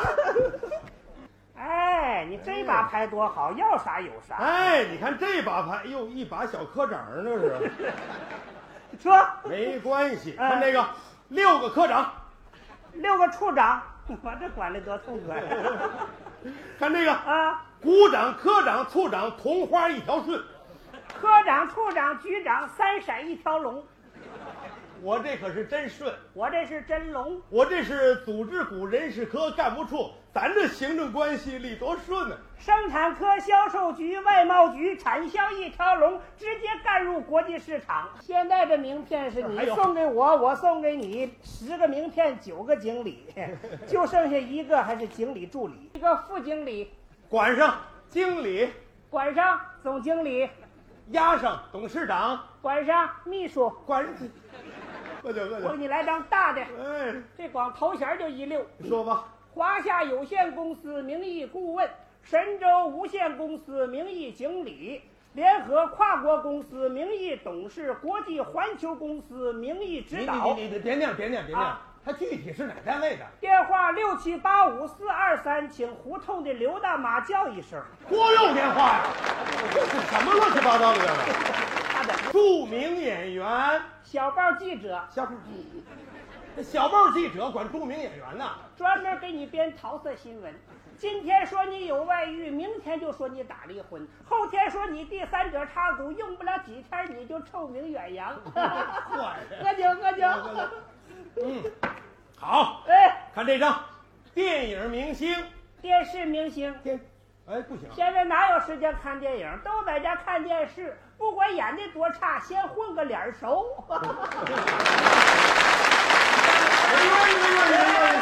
哎，这好说。哎，管上你，相声演员不仅脸熟，而且喜闻乐见。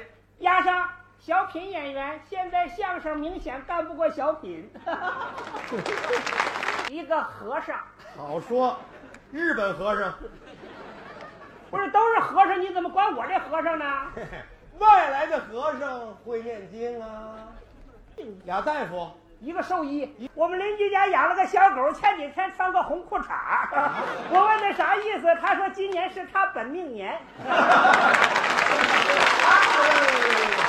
行行行行，别胡说了啊！是不是？今年是我本命年，你别胡说啊！对，是你本命年，也是他本命年。你和他争啥？你比他大好几轮呢。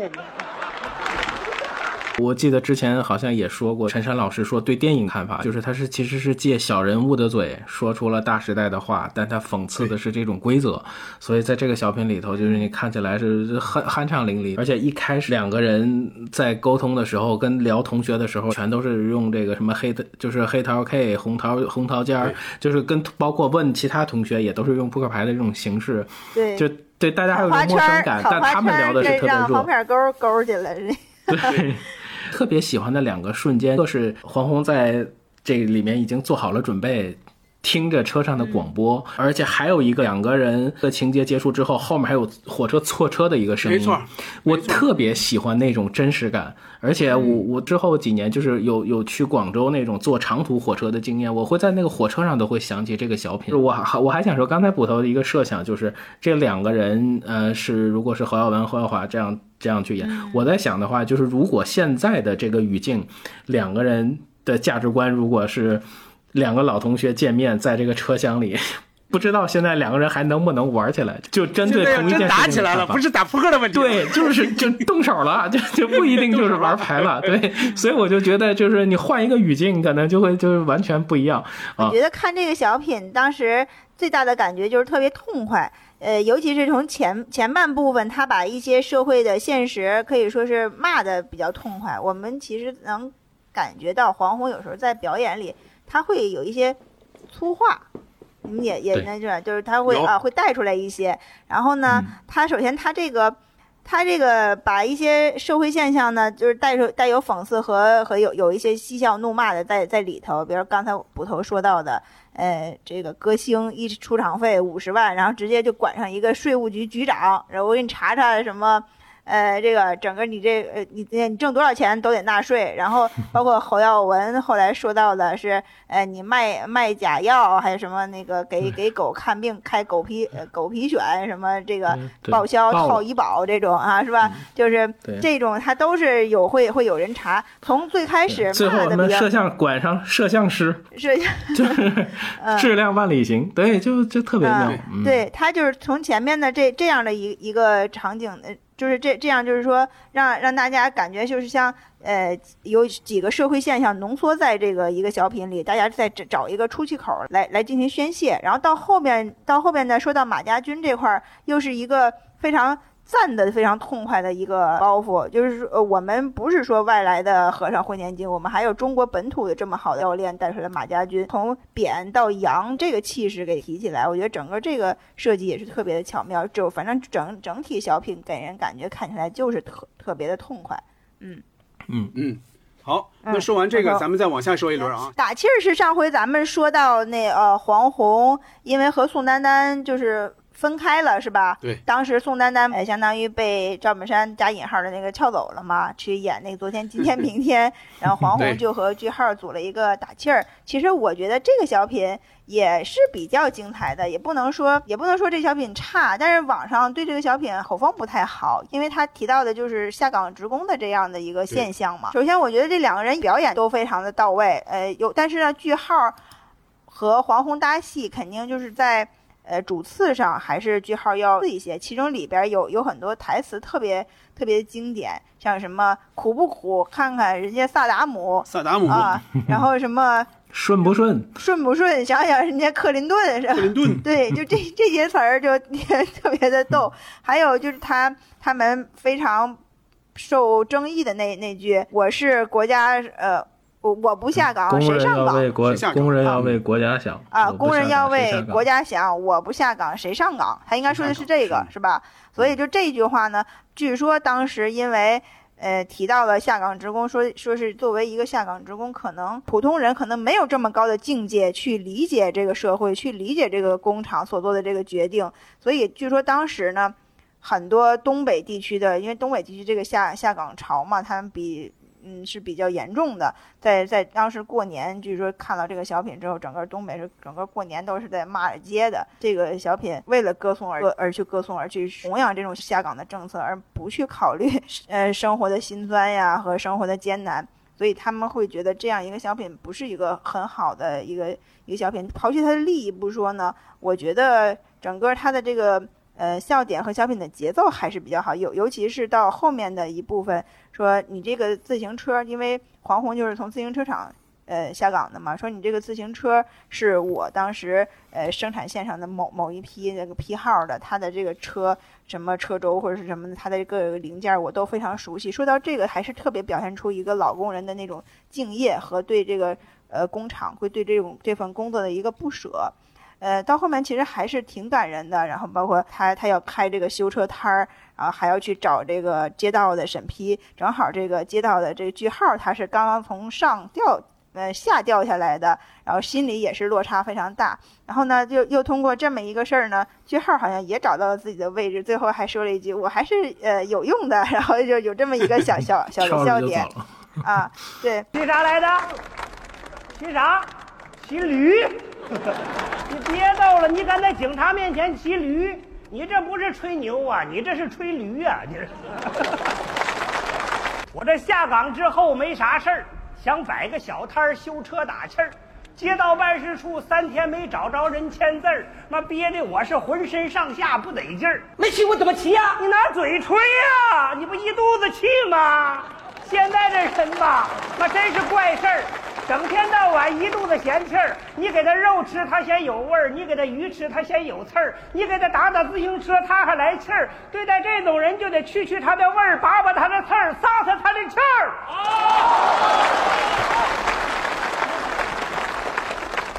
你要是在原单位干的好好的，突然把你给调走了，你来气不来气啊？那你这还往哪儿调了？你要能从街道办呲溜掉到国务院，全家跟着都灿烂。你来哪去呀？你你是来气？我正好相反啊！我是从上往下掉。哎呦，那就不是呲楞了，那是吧唧呀！苦不苦？想想人家萨达姆，顺不顺？看看人家克林顿，谁都能一帆风顺呐。谁这辈子还不遇上点事儿啊？你就拿我来说吧，过去大小也算个干部。没看出来，你那眼神吧你！我不是跟你吹呀，十八岁毕业我就到了自行车厂，我这先入团后入党，我上过三次光荣榜，厂长特别器重我，眼瞅要提副组长，领导一直跟我谈话，说单位减员要并厂，当时我就表了态，但工人要替国家想，我不下岗谁下岗？我连找了几天没找着人签字儿，听说这小子从上面掉下来，心里正在憋劲儿，一个人在家里正在怄气儿。你说这不是站在人位上不办人事儿吗？说到这个小品呢，还回到咱们之前说过的黄宏宋丹丹两个人，好像因为。因为当年这个春晚这个事儿呢，就是有好长一段时间都不说话。王红首先先先不理的他吧，然后他后来也不太好意思跟他说，就真的是僵了大概几个月。然后到后来有有一次晚会上见面了，就是不得不打破这种尴尬了。然后黄宏就主动跟宋丹丹说：“说宋丹丹，你过来过来过来，我跟你说个事儿。”然后宋丹丹当时说还还拿着点那个劲儿说：“你干嘛呀？”完了就就过去凑就过去了，凑过去之后黄宏就。亲了宋丹丹一下，然后就这样两个人，然后宋嗯。丹丹就说：“你这个黄宏，你这人太坏了。”这样两个人就冰释前嫌了，和解了对对，就嗯。和解了。Q 一下这个小静刚才说这个哈，我因为我嗯。对这个打气儿是是有一点儿感想的。嗯，这个呢，首先说，就我最早看的时候，就九九年春晚，我最早看的时候，嗯，我也不觉得它是一个多么好的作品，这个是首先啊，我不觉得他在黄宏的作品里有多么好，但就是怎么说呢？就是我就觉得他有一点是什么呢？有一点安抚民众的这个意思，这个是能看出来的。嗯能看出来，但是他确实也没有什么硬包袱，就在黄宏的作品里肯定不算一个特别的经典的作品。嗯，直到两三年前，就我看到贾行家老师他在一席的那个演讲，听到他讲他当年看这样的一个表演的最早的这样一个感受，嗯，我才想起来，原来这个作品就是它还不只是精不精彩的问题，是就是它等于是在大年三十儿那么一个特殊的时间，给了一些失落的人往伤口上撒了盐。对，这是我的一个想法。嗯这是我两三年前看到嗯蒋老师、韩江老师他的那个演讲的时候，我我的一种想法。我是在乡下长大的哈，我身边没有下岗的亲友，就我在九九年的时候，我是没有见过的。所以我最早看这个小品的时候，是我没有他那样的感受的。但是设身处地的想一想，确实有点问题。嗯，就是黄宏的本意，或者说春晚剧组的本意，他应该是给一些人鼓鼓劲儿。我觉得他最早肯定是这样的，嗯，肯定是鼓劲儿的。他肯定不是说我一定要粉饰太平，怎么怎么样。但是在台词的处理方面，我觉得确实是欠妥了，尤其是刚才那句话，就那句话如果不说，嗯，而且那句话是作为一个大包袱的，在这个里边，对因为他在说完那句“我不下岗谁下岗”之后，他那个气儿打爆了。对那个时候整个的这个晚会，整个从上到下，上面下边，整个是鼓掌鼓了好长时间。就一一方面好像是为这股这股劲儿，这个台词，嗯嗯一方面是为这个就是一下打爆了这么一个笑点。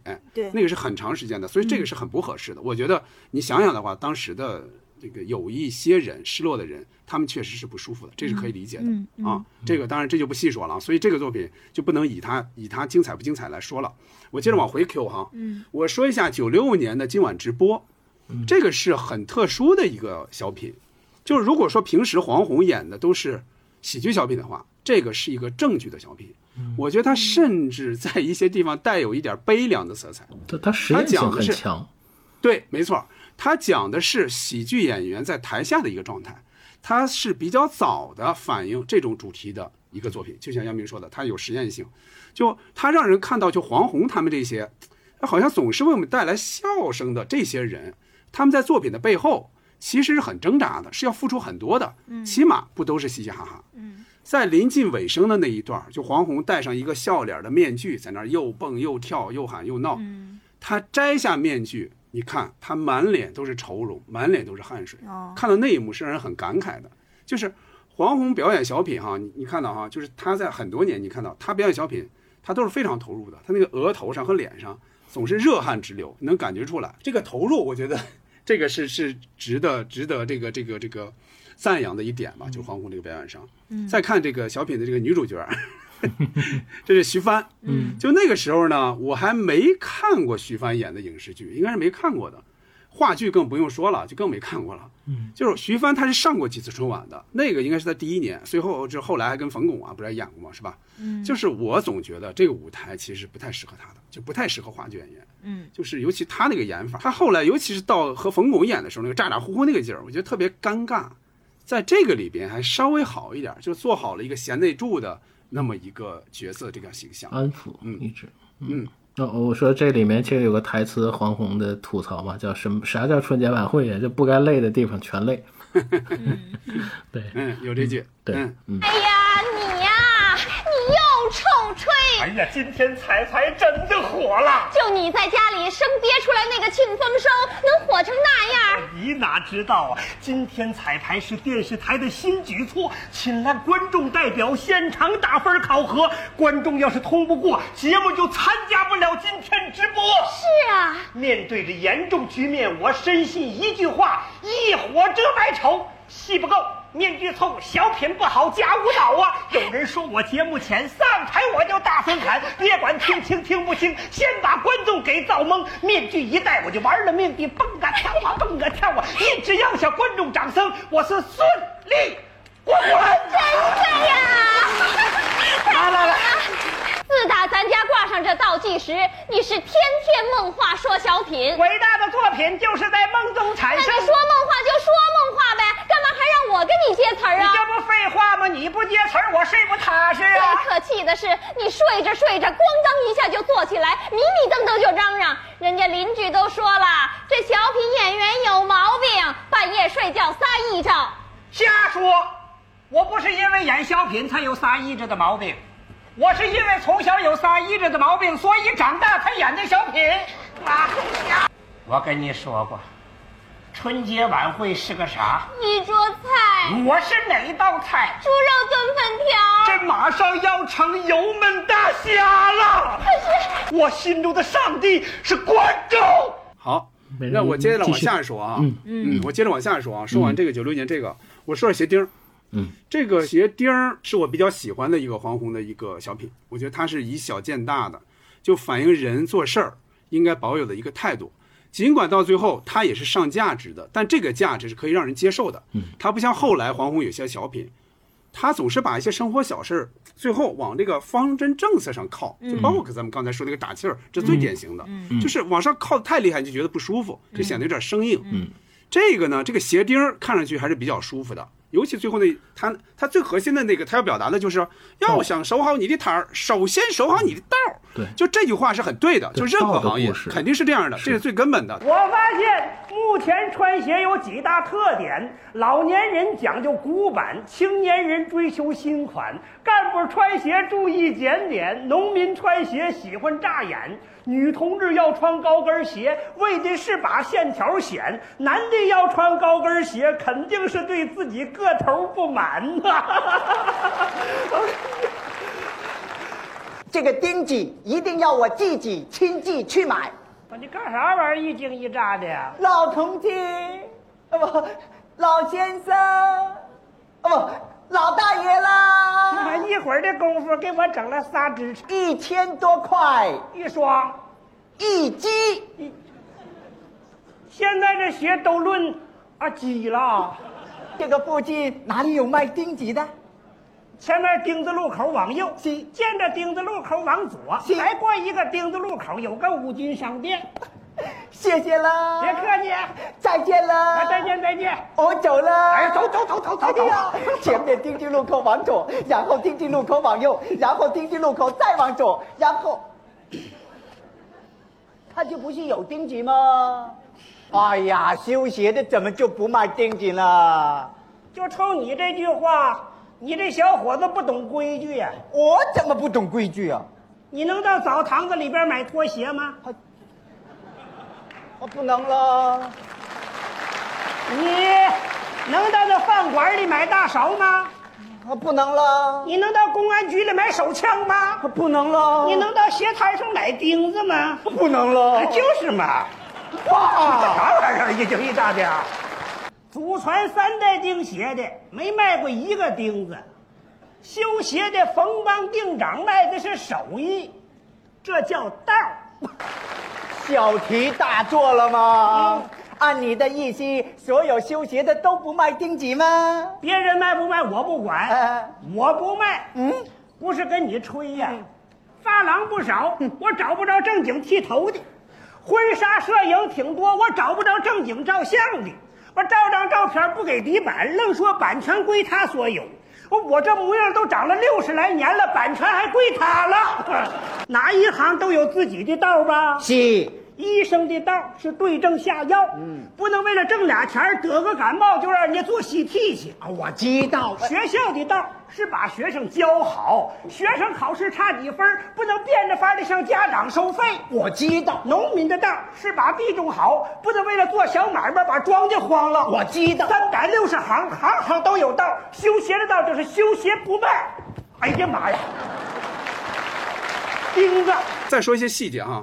就黄宏修鞋，它里边是有些动作的，嗯你看上去啊、他修鞋动作是比较娴熟的，看着很舒服。嗯他应该是观察过路边的一些修鞋摊的，否则不会那么熟练。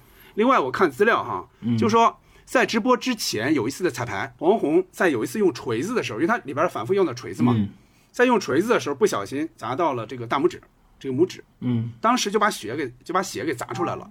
但是呢，就是黄宏在那一场上，他还是坚持演完了，就后来那个血其实就流了很多。嗯。啊，还说一个花絮哈，就是我刚来北京的时候，我住的那个地方旁边就是一家很大的那个汽车的那个卖场，还不是四 S 店那种，它是一个很大的一个市场，就当然比不上亚运村那个那个那个交易市场了，但是很大，院里全是车。嗯就我上下班的时候去坐公交啊、坐地铁啊，就是要经过那儿。嗯，就我经常想起这个鞋钉这个小品里边，就巩汉林他开的，开的 就是这个 汽车交易市场。市场，那是我开的。对对，没错。我刚开业就碰钉子我开的。啊，就刚开业就碰钉子，对，就是那个碰三个钉子。碰三个钉子。对，对，呃，我说到一个小品，这个小品应该很多人想不起来了，这是什么呢？这是两千年的一个小品。如果说黄宏演的话，他在这一年的春晚上是演了两个小品，一个是正式演的，就是和林峰演的小站故事，这个就不说了，这是有点这个这个正能量各方面吧，啊，就这个就不说了。他还演了一个他拍好的视频，就事先拍好的，嗯是什么呢？是他和赵忠祥和倪萍演的一个可以算是电视小品，叫《品茶》。对，演的是什么呢？是老年的赵忠祥和倪萍，到老年黄宏开的这个小茶馆去喝茶，他们一边说着，一边聊着，一边喝着，嗯回忆起当年他们那些主持风格，还评说了一下现在，就是嗯赵忠祥还问黄宏，因为黄宏来来他是茶坊嘛，等于他他开的茶馆啊。他说：“哎，你今年没上春晚啊？”倪萍就说：“哎，你别哪壶不开提哪壶了啊。”黄宏说：“我现在是啊，哪哪壶开了提哪壶，因为他伺候茶嘛，对吧？嗯啊，就是还有就是赵忠祥他们说说那个黄宏看着点啊，把门关紧了啊，别让人们认出我们来啊，把你这挤爆了。”黄宏说：“没事儿。”我在这八年了，没人认识，就是等于是，最后黄宏还说，要是能让我上春晚啊，你们的茶水啊，我免单。对最后他又说，我免单，我给你记到春节晚会的账上，这是他的底，这是他的底哈。对但这个还是让人很感慨，感慨在哪儿哈？他们演的是什么？这是两千年演的，他们演的是三十年之后的事儿，就是老年的他们仨的事儿。推算一下，就是二零三零年。嗯可是今年才到二零二一年，你看一下哈，这现在是个什么情况？赵忠祥已经去世了，对吧？嗯黄宏呢几乎不露面了，嗯倪萍在这三个人里边，就是现在哈，等于是稍微活跃一些。嗯就我看最新的这个电视剧，就是昨天开始更的这个，就是《女心理师》里边也有她，她演这个杨子妈妈嘛。就是你现在看这三个就是满头白发的这个老人，你现在看就是另外一种感觉。是嗯，这大过年的，这茶馆怎么那么冷清啊？这家家户户都看春节晚会呢。还看春节晚会呢？还没看够？哎呦，哎呦喂，两位老主持人，老黄宏，黄宏，哎呀过年好，过年好！今年怎么也没上晚会？别哪壶不开提哪壶啦。没事儿，我现在呀是哪壶开了提哪壶。哎，把门给关紧点儿。省得进来又签名又照相的，把你这茶馆啊再挤塌喽。是没那么严重，别说在这坐会儿，我在这街上八年了，没人认识。没人认识他，不等于没人认识咱。就喜欢您主持的节目啊。当年你那个天气预报，西北风今儿刮明儿刮，后儿还刮。一直刮到下个星期六。老赵啊，你不知道，我这个天气预报当年演完了之后啊，这个气象台呀要我去看那场工作，我不去。哎，去对了，你看现在的天气预报不都不乐？乐。我说老赵啊，咱们台这些男主持人呐、都让您带坏了。哎，不能那么说，咱们台的主持人那是群星灿烂，还群星灿烂，哎您知道外头叫他们什么星吗？叫什么星？罗京、老罗啊，啊，从来没见他笑过。木星，水晶呢？水星，哎，天用元火，火星。你瞧他那一脸的坏样，贼星。上小品的话呢，这个茶水我免单。哎呦，老黄宏一辈子没这么大方过。好好好好，免单，我给你记在春节晚会的账上。你们有没有说的？嗯，我我想补充一个吧，就是我傻玩傻呆的心情，就是我当时就觉得花盆那个小品挺好玩的。哦，对，呃，这就是当时就觉得也是，就是一番一番的嘛。所有的黄宏在提到足球的时候是开心的啊，而且里面变钱，然后调侃玫瑰花的那种啊，是表白的，是胡来的啊，就是那些，嗯，就是虽然凯丽老师的表演还是比较正，但是这两个谐星的这种搞笑，还是能把那个小品就是顺下来之后，觉得还是一个挺好玩的一个作品，但是。从意义上看，好像并没有那么的，就是那么那么强烈。我其实还想吐槽一个小品，就是零七年的那个叫《考验》的小品，那个就是演演亚洲电视剧里的一个，就是一个桥段，然后他们也没玩好，然后雷克生老师那个那个表演的，就是可能是有一些口音吧，就是会让我觉得就是非常非常奇怪，就是也也没有那么好笑，嗯。就那个是我就特别特 别特别想吐槽的一个一个作品，呃呃，零四年的兄弟，嗯，那个小品，我现在看我觉得还挺感动的。当时可能不知道是不是因为要么就是快快盼着后面的小品，当时就觉得可能就是划过了。但是现在看。呃，两个人，然后在等待结果的时候，那些对白、那些语言，包括最后的兄弟大米，啊，还是还是会挺让我感动的。嗯，零八年开锁就是这种家庭类的，嗯，就是这种小小冲突类的这种吧。啊，因为我的生活里面经历过那种要证明我妈是我妈的那种，所以我看那个小品还是比较有共鸣的。而且那里面最好玩的逻辑就是董卿说：“你你让你让开锁的来，你让这个保安来，他们俩互相证明。”是啊，这俩傻子不都在你旁边站着呢吗？就是感觉是是比较逗的。呃，所以基本上这是我我能就是想起来的一些黄宏老师的作品，你想吐槽的一些。嗯嗯嗯嗯，好的。那咱们用了很长时间啊，非常长的时间来说了黄宏的一些作品啊，咱们接着往下走哈。好，咱们来看下一个问题啊，就是黄宏他参加春晚的次数呢，其实是不输于赵本山的，但无论是他个人还是作品的影响力，黄宏都不及赵本山，也不及像赵丽蓉啊、什么宋丹丹呀。你们觉得这是为什么？这样就正好可以说说，就是黄宏他作品的一些特点，包括他表演的特点，你们觉得都是什么？小金先说吧。嗯，黄宏的表演。个人风格很强。首先，他，呃，台词就像说快板一样，一个是像那种顺口溜四六句儿，然后都都是这种，呃，编成非常押韵的这样台词，一套一套的。这些话在他早期的作品里是比较讽刺性强、针砭时弊的，观众听着很痛快。呃，就像我们刚才说的，像打扑克呀，什么这些，嗯，超城游击队啊，这这些讽刺性很强的作品。但是后来呢，嗯，后面几年他会把一些生活中的小事、小细节，也用这些台词来强加，不是说非常小的一个事儿，他要把这个四六句来说的比较比较规整，然后还要到最后强往上价值上上拉，要有一种说教或者歌颂，时间长了就会让人感觉。看起来有一些重复，或者是你我我看我就知道他想要想要说什么，就像我们刚才说的打气儿呀，还有后面那几个作品，确实都是有一些生活的小细节在里头，但是确实还是要强往上加价值。他和宋丹丹分手之后呢，后面新搭的这些搭档够跟他一起撑起场面，就像宋丹丹那样，就是表演上跟他平分秋色的人太少了。嗯，我们能记住的，比如说魏吉安这种，我们能能记住，还有巩汉林呢。其实，在巩汉林的和他的合作，像句号和他的合作，这这些我都觉得黄宏小品里的巩汉林，因为黄宏黄宏的个人风格非常的强，别人呢可能都是有一些小笑点，大的这这这大段的这个幽默和搞笑都在他个人身上。像巩汉林，好像都不是我印象里的巩汉林，就是在在他的小品里。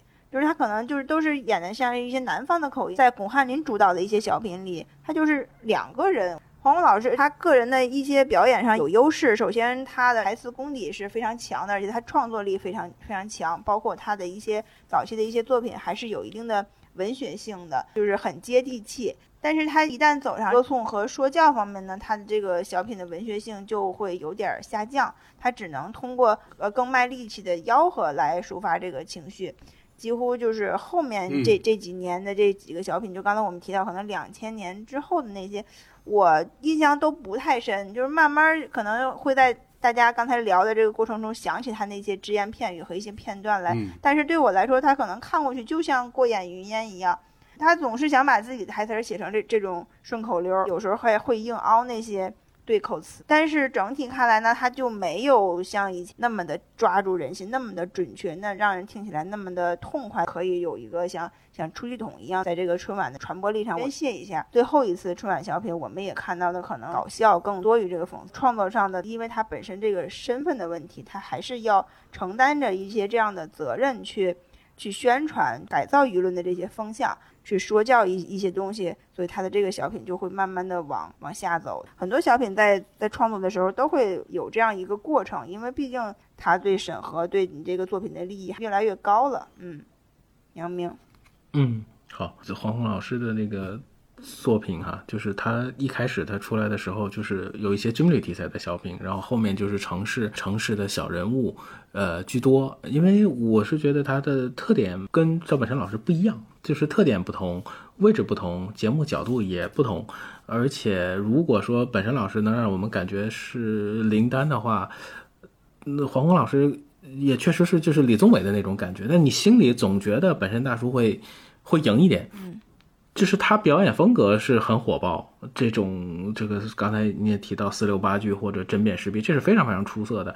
但是他的一些搭档，包括他自己出彩的程度，这个这个肯定是不如本山大叔这么强。而且他的一些劣势来自于现在的，包括就是近些年的，就是一些语境，就是很难有这样创作的空间。而且在当时他那个阶段，应该是网络语言。盛行爆发的那个年代，就是他原创的力度，他就没有像之前那么精彩，因为所有的人都在创造自己的语言，他的语言就显得比较弱一些。而且他，我印象里面他的节目好像是在中间，他前面是有冯巩老师，后面是有本山老师。他那个他的作品如果要炸，就必须在那个中间，如果出不来，我印象里面就是。这可能就要被划过去了，呃，所以他的一些作品，包括合作的一些搭档，从前面宋丹丹到魏基安，然后再到巩汉林、林永健，慢慢的这些搭档的这些作品里面，而且确实这些演员也都是一个往往下走的一个趋势。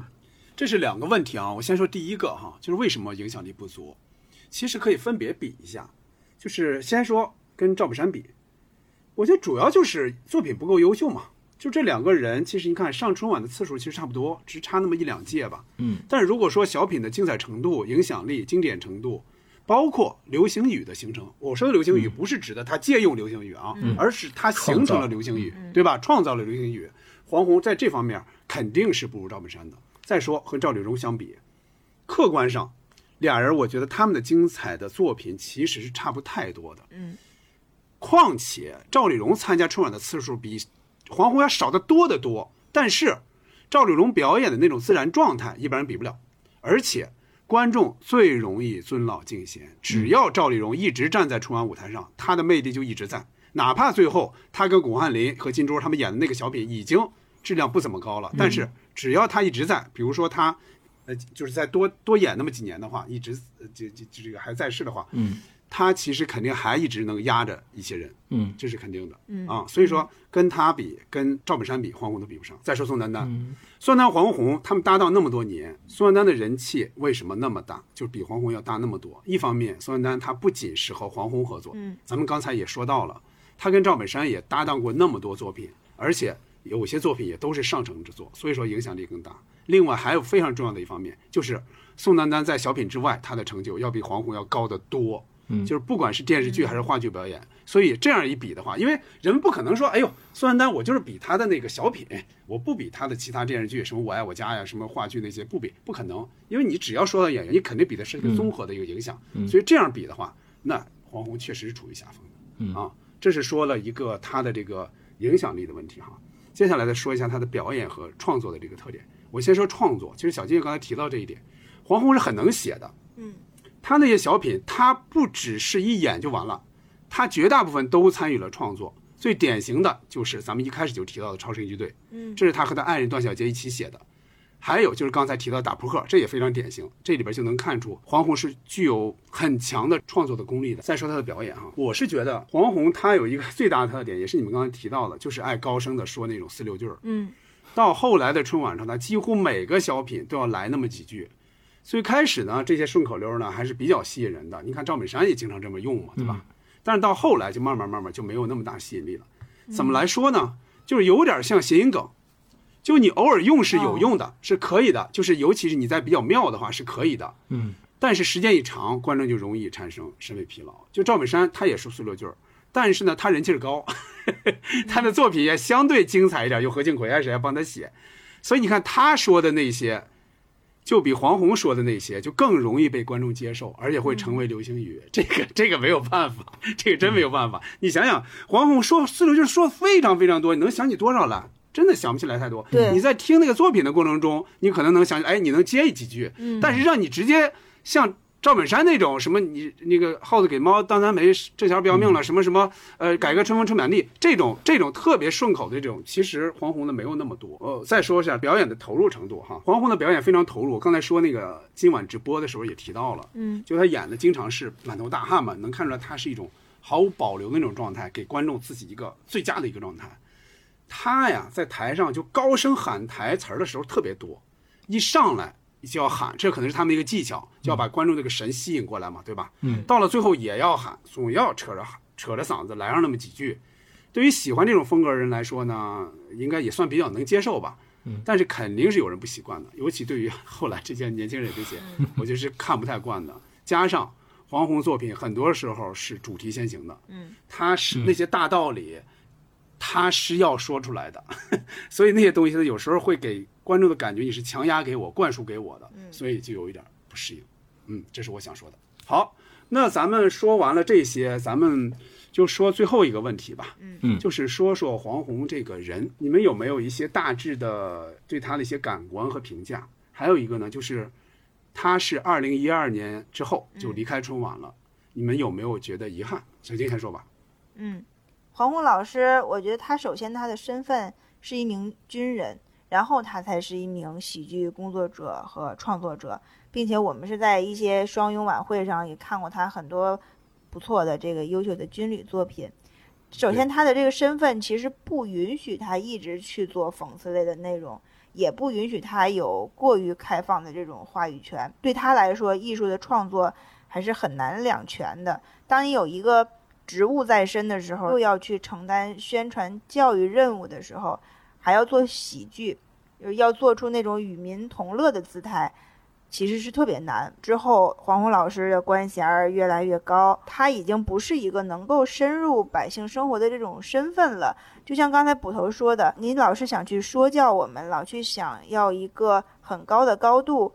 去逗我们乐，可能你说的这个东西还是我们生活中遇到的一个很很困扰的一个问题，你还想要用这种说教的问题想让我们去乐，这个观众就是会难以接受。就像创作，它就没有了这个土壤，它喜剧没有了这种悲剧的内核之之后呢，作品它其实也就缺乏生命力。它本身的这个身份吧，我觉得它确实。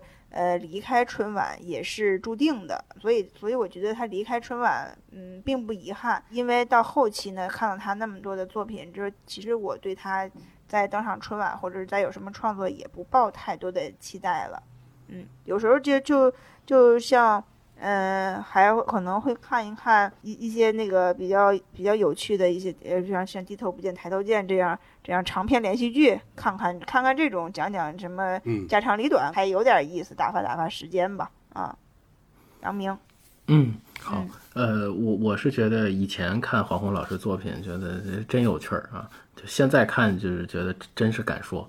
呃，我是大概是在 呃零四年的时候，我我是去在这个万达石景山这个电影院，我当时去看了《星际穿越》。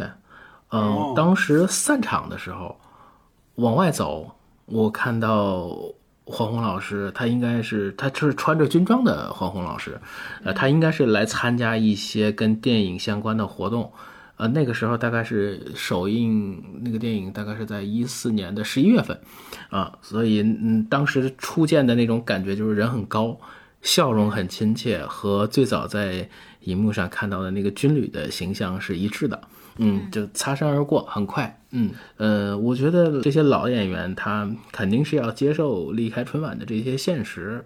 毕竟观众的一些需求跟审美的逻辑发生了很大很大的变化，听不到那些押韵的台词跟讽刺，这个必然是遗憾，但也是大势所趋。因为过去追求的角度是不同的，现在能表达的方向是统一的。呃，很多话我觉得他在今晚直播这个小品前面，我觉得都已经讲过了。所以，我我觉得对我来说，这个是是绝对是可以接受的。呃，网络上有一个他一九年他作为一个微电影评委的采访，你可以看到他那个还是原来的样子，只是白头发多了一点，嗯，没有那么犀利，笑容也是挺平和的。呃，我最早家里有两张碟，就是一张是冯巩的。一张是黄宏的，所以他的一些老的一些作品，所以提到这两个人的时候，我我脑子里永远会想起当时用 VCD 放这个碟的样子，而且总会想起什么红墙影视啊或者什么这些东西，我们现在也可以在网络平台上看到的。所以大多数的时候，你想起黄宏老师的作品，你能够听到、能够看到，其实就挺温暖的。嗯嗯，不同。嗯，刚才。杨明提到了，就是见过一次黄宏老师哈，嗯，呃，我也说说跟他的，就是呃，就是工作中见到他那么几次吧。嗯，杨明，你说到见到他，其实他已经退出春晚了，对吧？是二零一四年啊，对，一四年。我我在见到他的时候，他那会儿还是在春晚的黄金期的，嗯，就是我在当记者的时候，我是采访过几年的两会的。就黄宏，他不是文艺界的文艺界别，他们叫文艺界别，就是文艺界别的这个委员嘛，嗯，就好几次在这个小组讨论的会场，我是见过他的。嗯，就我不是总在那个会场待着哈，嗯，反正在我待着的时候，我是没见过他发言的。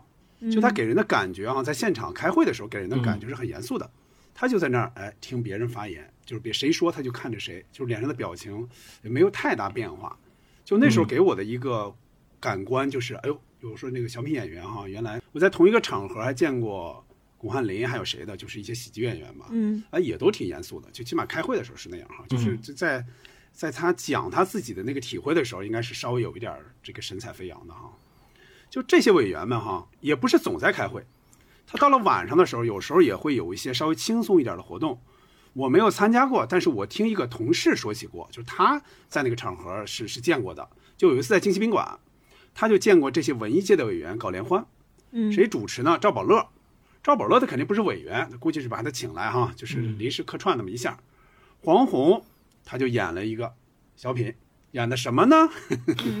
就是在咱们节目刚刚开始的时候，杨明提到的那个泄密，嗯，就是那个小品，就是因为它很简单，就是一个人嘛，相当于独幕剧一样，就就就就是打电话嘛，对吧？是，就是那个小品叫不叫泄密我不知道，因为我在电视上见过嘛。嗯，他呀就是说什么呢？一个机要部门的人往外打电话，是这个意思吧？对吧？是，就是说，按理说你应该是保持高度机密才对的，结果这个人就没有这种政治警惕性，他就聊着天儿啊。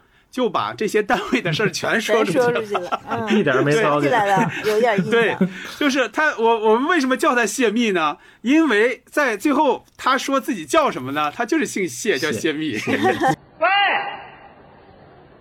哎，总机吗？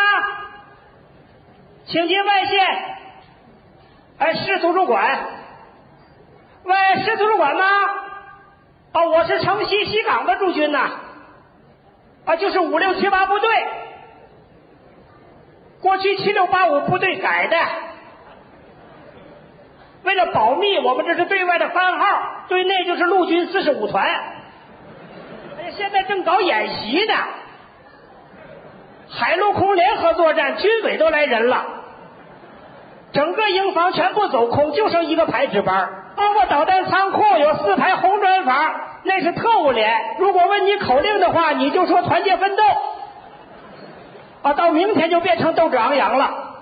你看他拿枪，你别害怕，一般站岗里边不放子弹，直接找我就可以。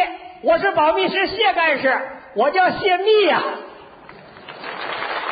但到底这个小品叫什么，我到现在也不太清楚，我也我也没有去查。有叫泄密，有的叫打电嗯话，但通常都是这样的一个。他他他有的时候他到地方台演出的时候，他就先夸一下这个当地怎么怎么样啊，就是说一些跟当地有关的什么什么我的家乡，就类似哈开玩笑的，就是会会跟当地的一些呃这个这个观众或者领导有一些交流，然后他再入正火，就是说就是就是就有一个打电话这样的小品，但实际上最早的，好像我看到的第一个版本就是是九七年制作的。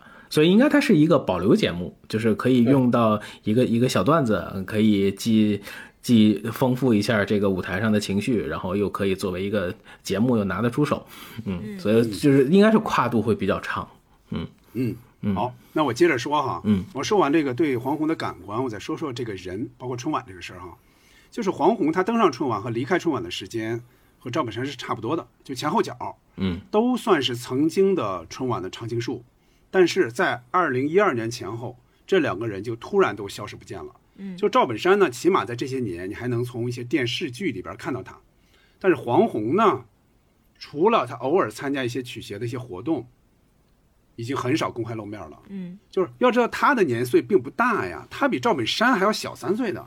但是你们发现没有，就是人们现在，人们看黄宏的小品看了二十多年，但不管是周围的人还是网络上，如今很少有人提起黄宏。嗯这是为什么呢？就是你们想过没有？一方面是作品的影响力，就刚才也说了，就是他那些小品的影响力确实是比不上赵本山，还有还有几个人。就另外，我觉得是小品里反映出的人设。